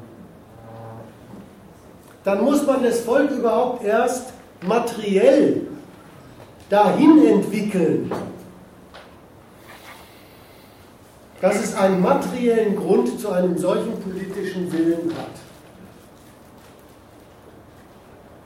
So, wenn, schon, wenn man schon mal sagen will, was ist da was Besonderes an Demokratie, dann ist es das. Und im Rahmen des Machtkampfs ist das glattweg dazu verkommen, dass es mittlerweile die von dir erwähnten Päckchen oder den Stempel auf diesem äh, Essensabholausweis gibt, wenn man an der richtigen Stelle wählt. Aber sogar da muss ich sagen, das ist der kleinste Fehler, der in der Wahl von venezolanischen Wählern gemacht wird. Dass sie das Päckchen mitnehmen. Da ist wenigstens was drin.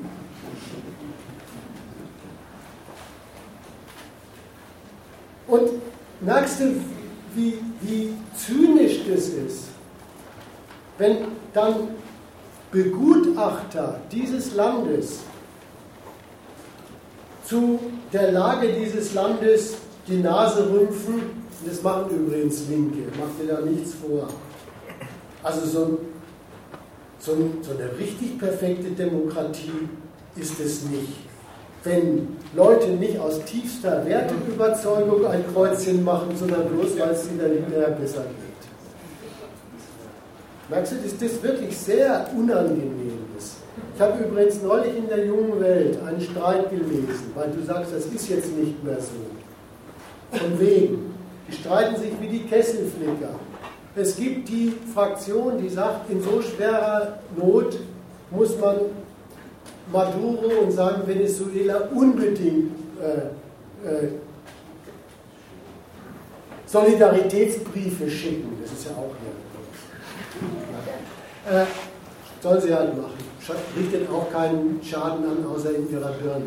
Äh, aber es gibt die Gegenfraktion, die allen Ernstes eine Debatte in der, in der jungen Welt und in der Rosa-Luxemburg-Gesellschaft aufmacht, ob angesichts dieser Verfälschung der verfassungsmäßig gebotenen Verfahren wir hier in Deutschland, wir Linken, noch solidarisch mit diesem Land und diesem Volk sein dürfen. Das ist so äh, zwischen grenzdebilem Größenwahn und Zynismus. Naja, so großen Wahn ich meine, wenn Sie eine Partei sind im Parlament, kann jetzt was zu sagen können Sie auch dafür abstimmen. Und eine Regierung kann es erkennen und die andere. Das hat äh, bei der Fraktion, die im Parlament sitzt, tatsächlich noch so einen nicht großen Wahnsinn und realpolitische Position. Also Sie können tatsächlich irgendwas für die eine oder die andere Fraktion tun, wenn Sie wollen. Soll man denn sowas machen? Soll man denn ernstlich, soll man denn ernstlich in Berlin-Köpenick sich hinsetzen und sich die Frage stellen, äh, welcher von diesen zwei Machtkämpfern in Venezuela genießt aus höchst politisch wertvollen Gründen meine Sympathie? Ich sage dazu nein, soll man nicht machen. Ja, wenn, tatsächlich, wenn die Leute tatsächlich so äh, ticken wie eine der Fraktionen, dann ist die Fraktion natürlich besser. Wenn Leute für Chavez waren, dann sind sie auch heute für Chavez. Ja, und das ist mir damals übrigens schon an den Linken auf die Nerven gegangen. 2005 habe ich hier, glaube ich, auch schon mal was zu den, äh, zu den Widersprüchen von diesem Zeugs da äh, erzählt. War in sich auch ein bisschen theoretisch widersprüchlich, aber äh, das, daran erinnert sich ja zum Glück keiner. Ähm, aber dann steht ernstlich wer auf. Dann redet man damals schon darüber, was das für eine Auseinandersetzung ist, die sich da anbahnt, zwischen dem Imperialismus und diesem Land und in diesem Land. Und dann steht ernstlich einer auf, der die Frage aufwirft, darf man, darf man solidarisch mit Venezuela sein, wenn äh, der Präsident äh, mit einer Abstimmung über sich, die hat er gewonnen, äh, jedes Misstrauensvotum im Parlament zunichte macht. Muss ich sagen, ging mir damals schon der Hut hoch. Es ist doch irre, sich zu solchen imperialistischen Auseinandersetzungen wirklich in die Position des ideellen Sittenwächters, des korrekten politischen Vorgehens zu machen.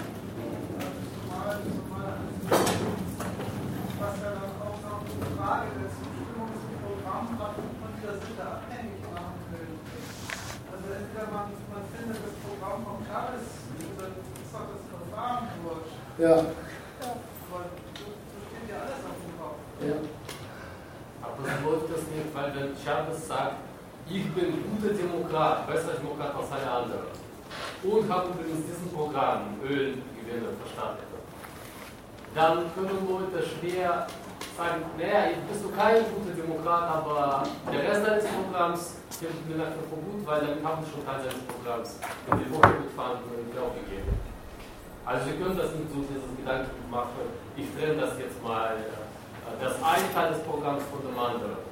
Weil es beiden während das von Anfang an Nochmal, ich, ich sage nochmal, was ich an dem, an dem Verfahren grundverkehrt finde. Wenn der Chavez sein Volkserweckungsprogramm da in die Tat umsetzt und über sich auch noch in die Welt setzt, er würde die Demokratie verbessern, dann ist der anständige Umgang mit sowas theoretisch distanziert sich, sachlich dazu zu stellen und zu analysieren, was macht er denn? Was ergibt es denn, was, was macht er denn für eine Gesellschaft? Was macht er denn für ein politisches System? Und der Grundfehler von solchen Debatten, aus denen du jetzt berichtet hast, eigentlich wissenschaftlich gesprochen Idealismus. Man denkt sich aus Ideen des politischen Wohlverhaltens heraus eine Schablone von, das sind die, Maß, die wahren Maßstäbe der Demokratie und geht mit diesem Brett vorm Kopf an so einen Staat heran und kriegt dann zuverlässig auch bloß Ja-Nein-Antworten. Einerseits ja, also so Radio Erivan, einerseits ja, demokratisch, andererseits nein, nicht demokratisch. Denselben Scheiß kannst du mit Sozialismus machen. Ich habe mich heute getraut zu sagen, ja, sowas wie bolivarischen Sozialismus gibt's. Aber ich hoffe, ich hatte vorher erläutert, was dort in die Tat umgesetzt wird, was dann deswegen, deswegen unter einen solchen Namen fällt und auch korrekt bezeichnet ist. Es gibt die linke Unart zu definieren, also ich glaube, das haben Sie in der Schule gelernt. Da fängt man beim Denken immer mit dem Definieren an. Zu definieren, was eigentlich der echte Sozialismus ist. Übrigens unterscheidet er sich bei diesen Vollidioten kaum von ihrer Definition von Demokratie. Aber egal. Man kann denselben Scheiß auch mit Sozialismus machen. Man, man denkt sich eine Idee vom Guten, Schönen und Wahren, die den, Namen, den Ehrennamen Sozialismus verdient, aus. Schnallt sich das als Brett vor den Kopf und schaut jetzt auf Venezuela, sieht aber immer bloß das Brett. Ein, eine, eine Plus- und Minusbeurteilung, wie sehr der eigene herangetragene Wertehimmel in diesem Land vorkommt oder nicht. Nichts von dem, was in dem Land passiert, was dort gemacht wird, ist irgendwie erklärt, wenn man, äh, wenn man den Satz in die Welt posaunt, aber so richtig sozialistisch ist es nicht. Aber so echt demokratisch ist es nicht. Es ist bloß dieser Abgleich an einem Ideal, der den ganzen Inhalt des Urteils ausmacht. Dann möchte man immer fragen, worüber hast du gerade geredet? Über Venezuela oder über dich? Aber du hast dir nicht die Frage gestellt, können Sie dort Landwirtschaft machen? Hm? Hast du dir selber die Frage vorgelegt, könnten Sie dort auch Landwirtschaft machen? Nein, so, so die Fragen, das ist Quatsch, sowas zu machen.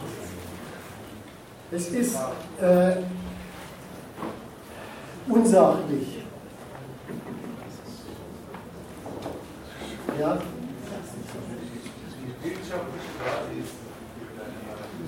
Gerade so ein bisschen, es kommt nicht mal hier an, da hinten garantiert erst recht. Aber ich habe auch eine wirtschaftliche Basis und deine Analyse, was du über Venezuela verwendet hast, äh, kann man jenseits von Venezuela über alle, das alle Ölländer verwenden. Ja. Dann frage ich mich, wenn es so wäre, vielleicht habe ich nicht richtig wahrgenommen, es ist wie, eine Teufel, wie ein Teufelkreis. Das heißt, grundsätzlich gesehen ökonomisch, die können nicht äh, unter jeglichen Situationen von diesem Teufelkreis in politische Ebene rausgesehen. Habe ich richtig verstanden? Wenn es so wäre, wenn der Antwort ja wäre, ich würde sagen, das kommt mir sehr ökonomisch, weil wir reden jetzt auf der historischen aber du bleibst ganz, wenn alles so wäre, ja, dann deine Analyse bleibt so heftig an, an wirtschaftliche Ebene. Denkst du, dass so ein direkter Zusammenhang zwischen wirtschaftlicher Ebene und Ökonomie gibt? Ich denke nicht. Äh, zum Beispiel, damit, damit diese Analyse zu Venezuela passt äh, ich meine, die wirtschaftliche Basis, was du dargestellt hast. Es konnten auch andere Faktoren auch zum, zum Spiel kommen, zum Beispiel die Rolle von anderen Mächten. Äh, wobei zum Beispiel ein Land wie Venezuela konnte nicht hundertprozentig zum Ölverkauf abhängig zu USA sein. Oder die, die äh, Auseinandersetzung zwischen den Mächten, die alle ihren Einfluss in die Öl, äh, äh, Ölländer eigentlich stabilieren wollen. Zum Beispiel, damit ich das ein bisschen konkreter mache, aus dieser Analyse muss man auch zum Beispiel Saudi-Arabien auch, äh, ich meine nur, nur Wirtschaftshilfe, ja? die Situation von Saudi-Arabien auch, auch äh, erklären können. Oder die Situation von Iran. Iran hat zum Beispiel äh, Mitte 70er eine, eine große Überschuss über, äh, von, von genauso Öleinkommen oder Öleinnahmen. Ich glaube, es braucht eine, eine mittlere Ebene von Analyse, was das mit politischen Verhältnissen oder Machtverhältnisse in internationaler Ebene zu tun hat.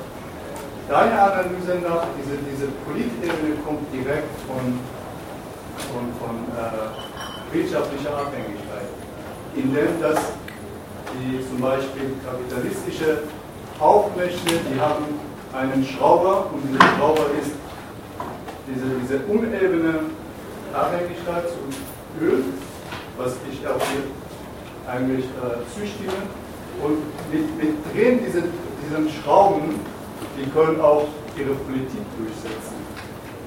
Ich sehe das, ich bin nicht total dagegen, grundsätzlich schon, aber ehrlich gesagt. Das heißt, deine Analyse braucht, braucht so große Abstraktion, aber die Historie ist nicht so abstrakt. so einen Kommentar. Naja, ich fühle mich ehrlich gesagt ein kleines bisschen ungerecht missverstanden. Kann sein, weil, Weil ich habe eigentlich in beiden Kapiteln, beim Ölland und auch dann beim Chavismus, immer zwei Kapitel gemacht. Das eine Kapitel war, was ist eigentlich, mal so ein bisschen stramm gefasst, der ökonomische Begriff von so einem Land. Da habe ich jetzt nicht gejammert und Teufelskreis gesagt, habe aber schon gesagt, das ist ein politökonomischer Widerspruch, der sich durch die Bemühungen so eines Landes aus diesem Widerspruch herauszukommen, immer auch gleichzeitig wiederherstellt. Auf höherer Stufenleiter wiederherstellt. Weil die Emanzipationsbemühungen immer wieder zurückgehen äh, auf, dafür brauche ich genau die Einnahmen aus der Abhängigkeit, die ich überwinden will. Das war sozusagen das ökonomische Kapitel. Die Gegenseite davon waren die Abnehmerländer, die darin erst einmal eine gut eingerichtete Abhängigkeit dieses Landes haben, es aber überhaupt nicht, überhaupt nicht dabei belassen, die Sache bloß als so eine ökonomische Abhängigkeit dieses Landes sicherzustellen, sondern die von Anfang an sich auf den Standpunkt stellen, das sichern sie mit politischer Macht, mit überlegener politischer Macht erstmal von außen, aber auch durch Einflussnahme im Innern ab. Und das Kriterium, das sie dabei anwenden, ist hart. Das Kriterium heißt, wer von uns lebt, muss dann auch von uns leben wollen muss das zu seinem A und O machen. Also das wollte ich eigentlich sowohl in dem allgemeinen Teil über Ölstaat zeigen, also schon neben dem ökonomischen, diese Sorte imperialistischer Machtabsicherung, als auch dann beim Chavismus. Was jetzt in der Diskussion am Schluss noch dazugekommen ist, sind sogar noch richtige zusätzliche Verlaufsformen. Äh, das Verhältnis gibt es auch im Innern solcher Länder. Es gibt im Innern, im Innern äh, solcher Länder immer den Streit, richtig auch in der Regel irgendwo als Fraktionen ausgebildet. In welchem Verhältnis müssen wir uns auf die Pflege unserer Geldquelle Öl konzentrieren was müssen wir unternehmen, um, um uns daraus zu emanzipieren? Also auch da meine ich, ist mit der Diskussion über, was heißt in dem Lande eigentlich Demokratie, dieses, dieses Verhältnis von, was ist da eigentlich der, der ökonomische Inhalt dieses Landes und was ist die dazugehörige politische Kampf- und Machtfrage, auch nach innen, zumindest angesprochen gewesen. Saudi-Arabien gehört übrigens in diese Logik rein. Ja, die Saudis sind nicht, so eine, sind, sind nicht solche äh, Volksfreunde wie der Chavez. Aber sie sind erstens verbissene Anhänger mittlerweile des nationalen Plans dass dieses Reich doch auf mehr Nationalen beruhen muss als Öl. Eingefallen, das ist nicht der einzige, den Sie haben. Und das stimmt, meine ich auch. Bloß auch das, finde ich, ist nicht so recht ein Einwand gegen die Bestimmungen, die heute gefallen sind. Es mag ja sein, dass die USA und andere imperialistische Staaten Ölländer mit noch ganz anderen äh, Mitteln behaken, als mit denen, die heute anknüpfend an diesen grundsätzlichen ökonomischen Status zur Sprache gekommen sind. Aber auch da würde ich erstmal sagen, ich sehe nicht, wie das ein Einwand oder eine Mangelanzeige äh, gegenüber dem ist, was, was gekommen ist heute. Vielleicht steckt in dem, in dem Wort Teufelskreis ein Missverständnis von dem, was ich erzählen wollte. Es ist schon so, dass diese, dieser Status der Ölabhängigkeit die ökonomische Gesetzmäßigkeit hat, dass die Bemühungen von Staaten da rauszukommen, mittels des Dollars, den sie mit Öl verdienen, zugleich immer diese Abhängigkeit auch wiederherstellen. Es ist bloß so, damit stellen sie auch den Willen von solchen stolzen nationalen Führungen wieder her. Aus diesem sich dauernd wiederholenden Widerspruch rauszukommen. Also Teufelskreis, wenn du das so verstanden hast, das ist ein Automatismus, der für die Wiederherstellung der imperialistischen Verhältnisse sorgt, dann ist es nicht richtig. Oder man müsste zumindest sagen, das stellt schon die imperialistischen Verhältnisse wieder her. Aber auch den Zustand der gegensätzlichen Willen der Beteiligten. Und so ging auch mein Gedanke, als ich gesagt habe, was die USA in der Frage machen. Das ist ein regelrechter Beweis, dass denen ganz klar ist, das lebt nicht einfach als ökonomischer Automatismus. Das betreuen sie mit dem stärksten Militär, das die Welt je gesehen hat, allen anderen überlegen. Das betreuen sie mit einem dauernden politischen Überwachungsregime wie, wie sich solche Staaten eigentlich politisch organisieren und orientieren und wie das so ist, wenn Staaten was betreuen und beobachten, dann machen sie immer den Übergang zur, wie heißt das, teilnehmenden Beobachtung. Also sind sie immer schon eingemischt in die entsprechenden machtpolitischen Auseinandersetzungen in solchen Ländern, wirklich immer schon eingemischt in die machtpolitischen Auseinandersetzungen in solchen Ländern, wie soll denn die Nation das Beste aus ihrer widersprüchlichen Basis der Souveränität und aus ihrer dann doch sehr nur bedingten Eigenständigkeit was machen. Das, da sind die eingemischt. Also natürlich entgeht den US-Fritzen äh, kein wichtiges Unterglied in der großen saudischen Herrscherfamilie. Da passen Sie schon drauf auf, dass in, in, deren absurden, in deren absurder Streitkultur und politischer Entscheidungsfindung die Richtigen an den Drücker kommen. Also, diese, diese also wenn der, ja, das wollte ich wirklich jetzt, das wäre echt ein Missverständnis zu sagen, da gibt es sowas wie äh, ein in der Ökonomie liegenden Automatismus, dass die Funktionalität dieser Staaten für die imperialistischen Mächte garantiert ist. Nö, das stimmt nicht.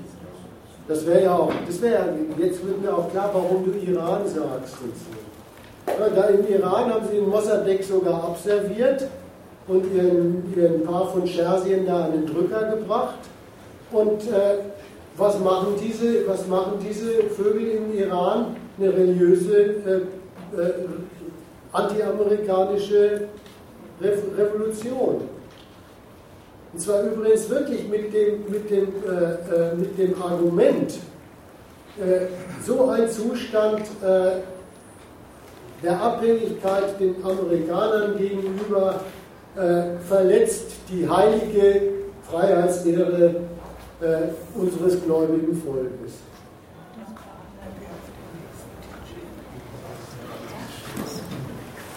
Also das, das Wort äh, war meine Wahrnehmung. Ja, ja. Weil die erste Phase deiner Erklärung, du hast nicht nur die Öl erklärt, du hast sogar gesagt, Öl. Ja, deswegen habe ich gedacht, das passt auch zu anderen zu passen, weil die haben gesagt, Semi-Ware Öl zu verkaufen, um Geld eigentlich reinfließen zu lassen. So wie es auf dem eigentlichen Basis und das passt eigentlich. Das sollte als für alle anderen Dinge auch passen. Dann ist mir eingefallen, dass ja, wenn so, so diese Knappheit immer da ist, solche akute Abhängigkeit, dann Saudi-Arabien und Iran, damals Iran, meine ich übrigens jetzt, waren zum Beispiel aus. Äh, ich wollte eigentlich äh, darauf hinaus, dass das vielleicht andere Faktoren auch. Aber Faktor ist jetzt ein bisschen schwach nach dem Überlegen. Du musst dann wirklich in, äh, zu, äh, mal ins Auge fassen. Dieser ökonomische Widerspruch in diesem wunderbaren friedlichen Staatenverhältnis zwischen Ölstaaten und imperialistischen Metropolen ist ein kriegsträchtiger Kessel. Und wenn ich sage, das ist ein kriegsträchtiger Kessel, dann habe ich den härtesten politischen Übergang daraus gemacht.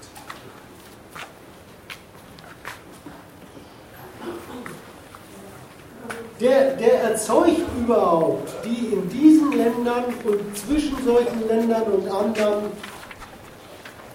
so notorischen Gewaltfragen.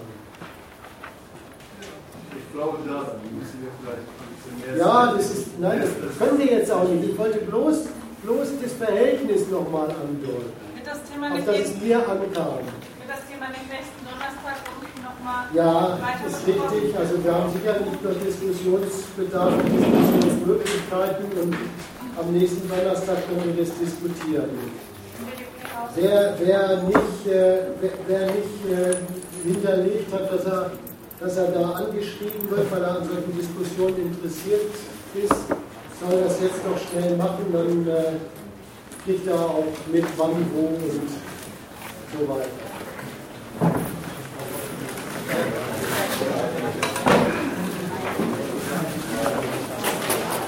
Wir legen eine Liste dafür aus.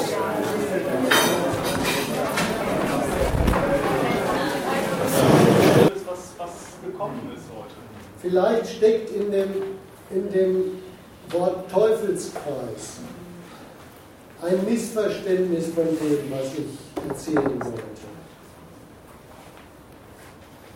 Es ist schon so, dass diese, dieser Status der Ölabhängigkeit die ökonomische Gesetzmäßigkeit hat,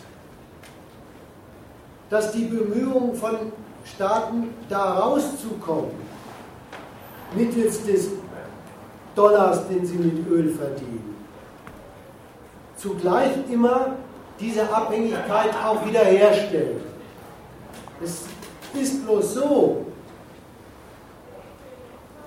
damit stellen sie auch den Willen von solchen stolzen nationalen Führungen wieder her.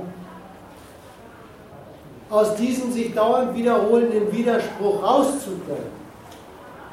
Also Teufelskreis, wenn du das so verstanden hast, das ist ein Automatismus, der für die Wiederherstellung der imperialistischen Verhältnisse sorgt, dann ist es nicht richtig. Oder man müsste zumindest sagen, das stellt schon die imperialistischen Verhältnisse wieder her. Aber auch den Zustand der gegensätzlichen Willen der Beteiligten. Und so ging auch mein Gedanke, als ich gesagt habe,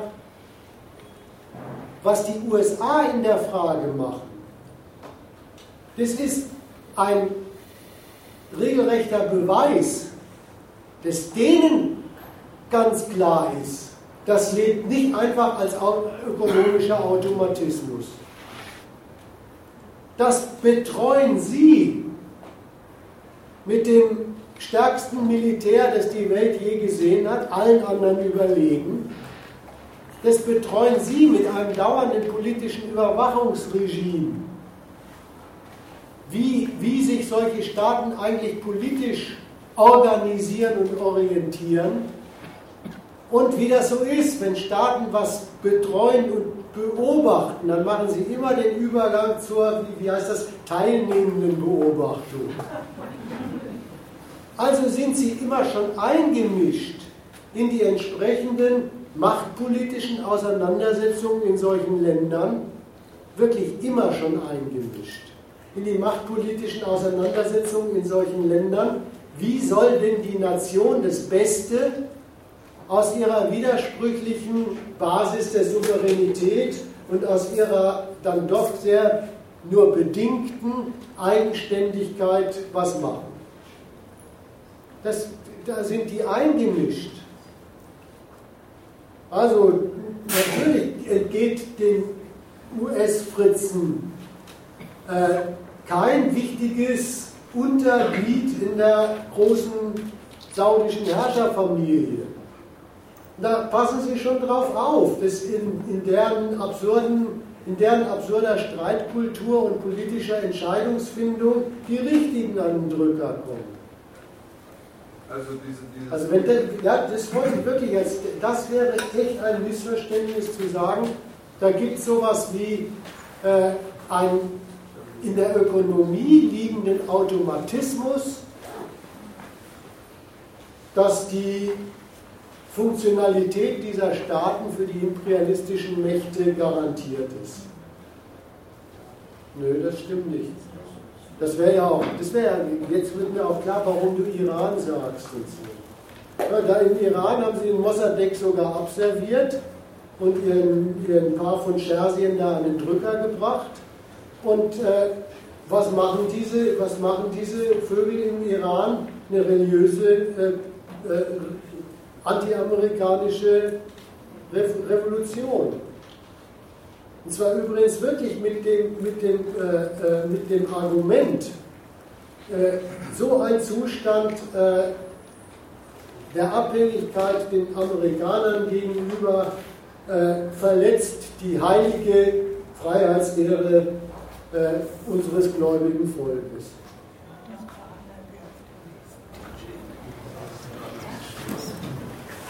Also das Wort Völkerreich war meine Frage. Ja, ja, Weil die erste Phase deiner Erklärung, du hast nicht okay. gesagt, du hast schon mal gesagt, ja, deswegen habe ich gedacht, dass das auch für andere müsste passen, weil die haben dort semi-ware Öl zu verkaufen, um Geld eigentlich reinfließen zu lassen.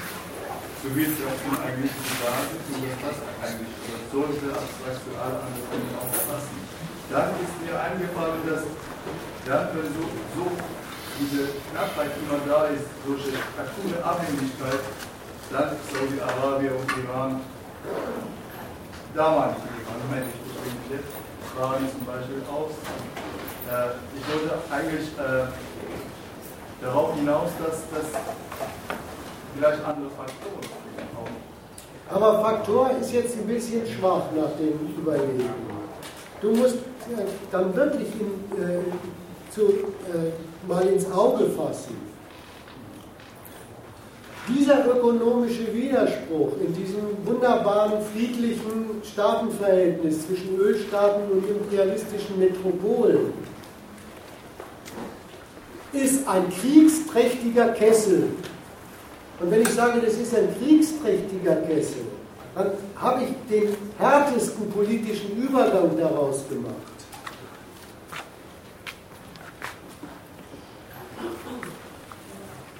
Der, der erzeugt überhaupt die in diesen Ländern und zwischen solchen Ländern und anderen so notorischen Gewaltfragen.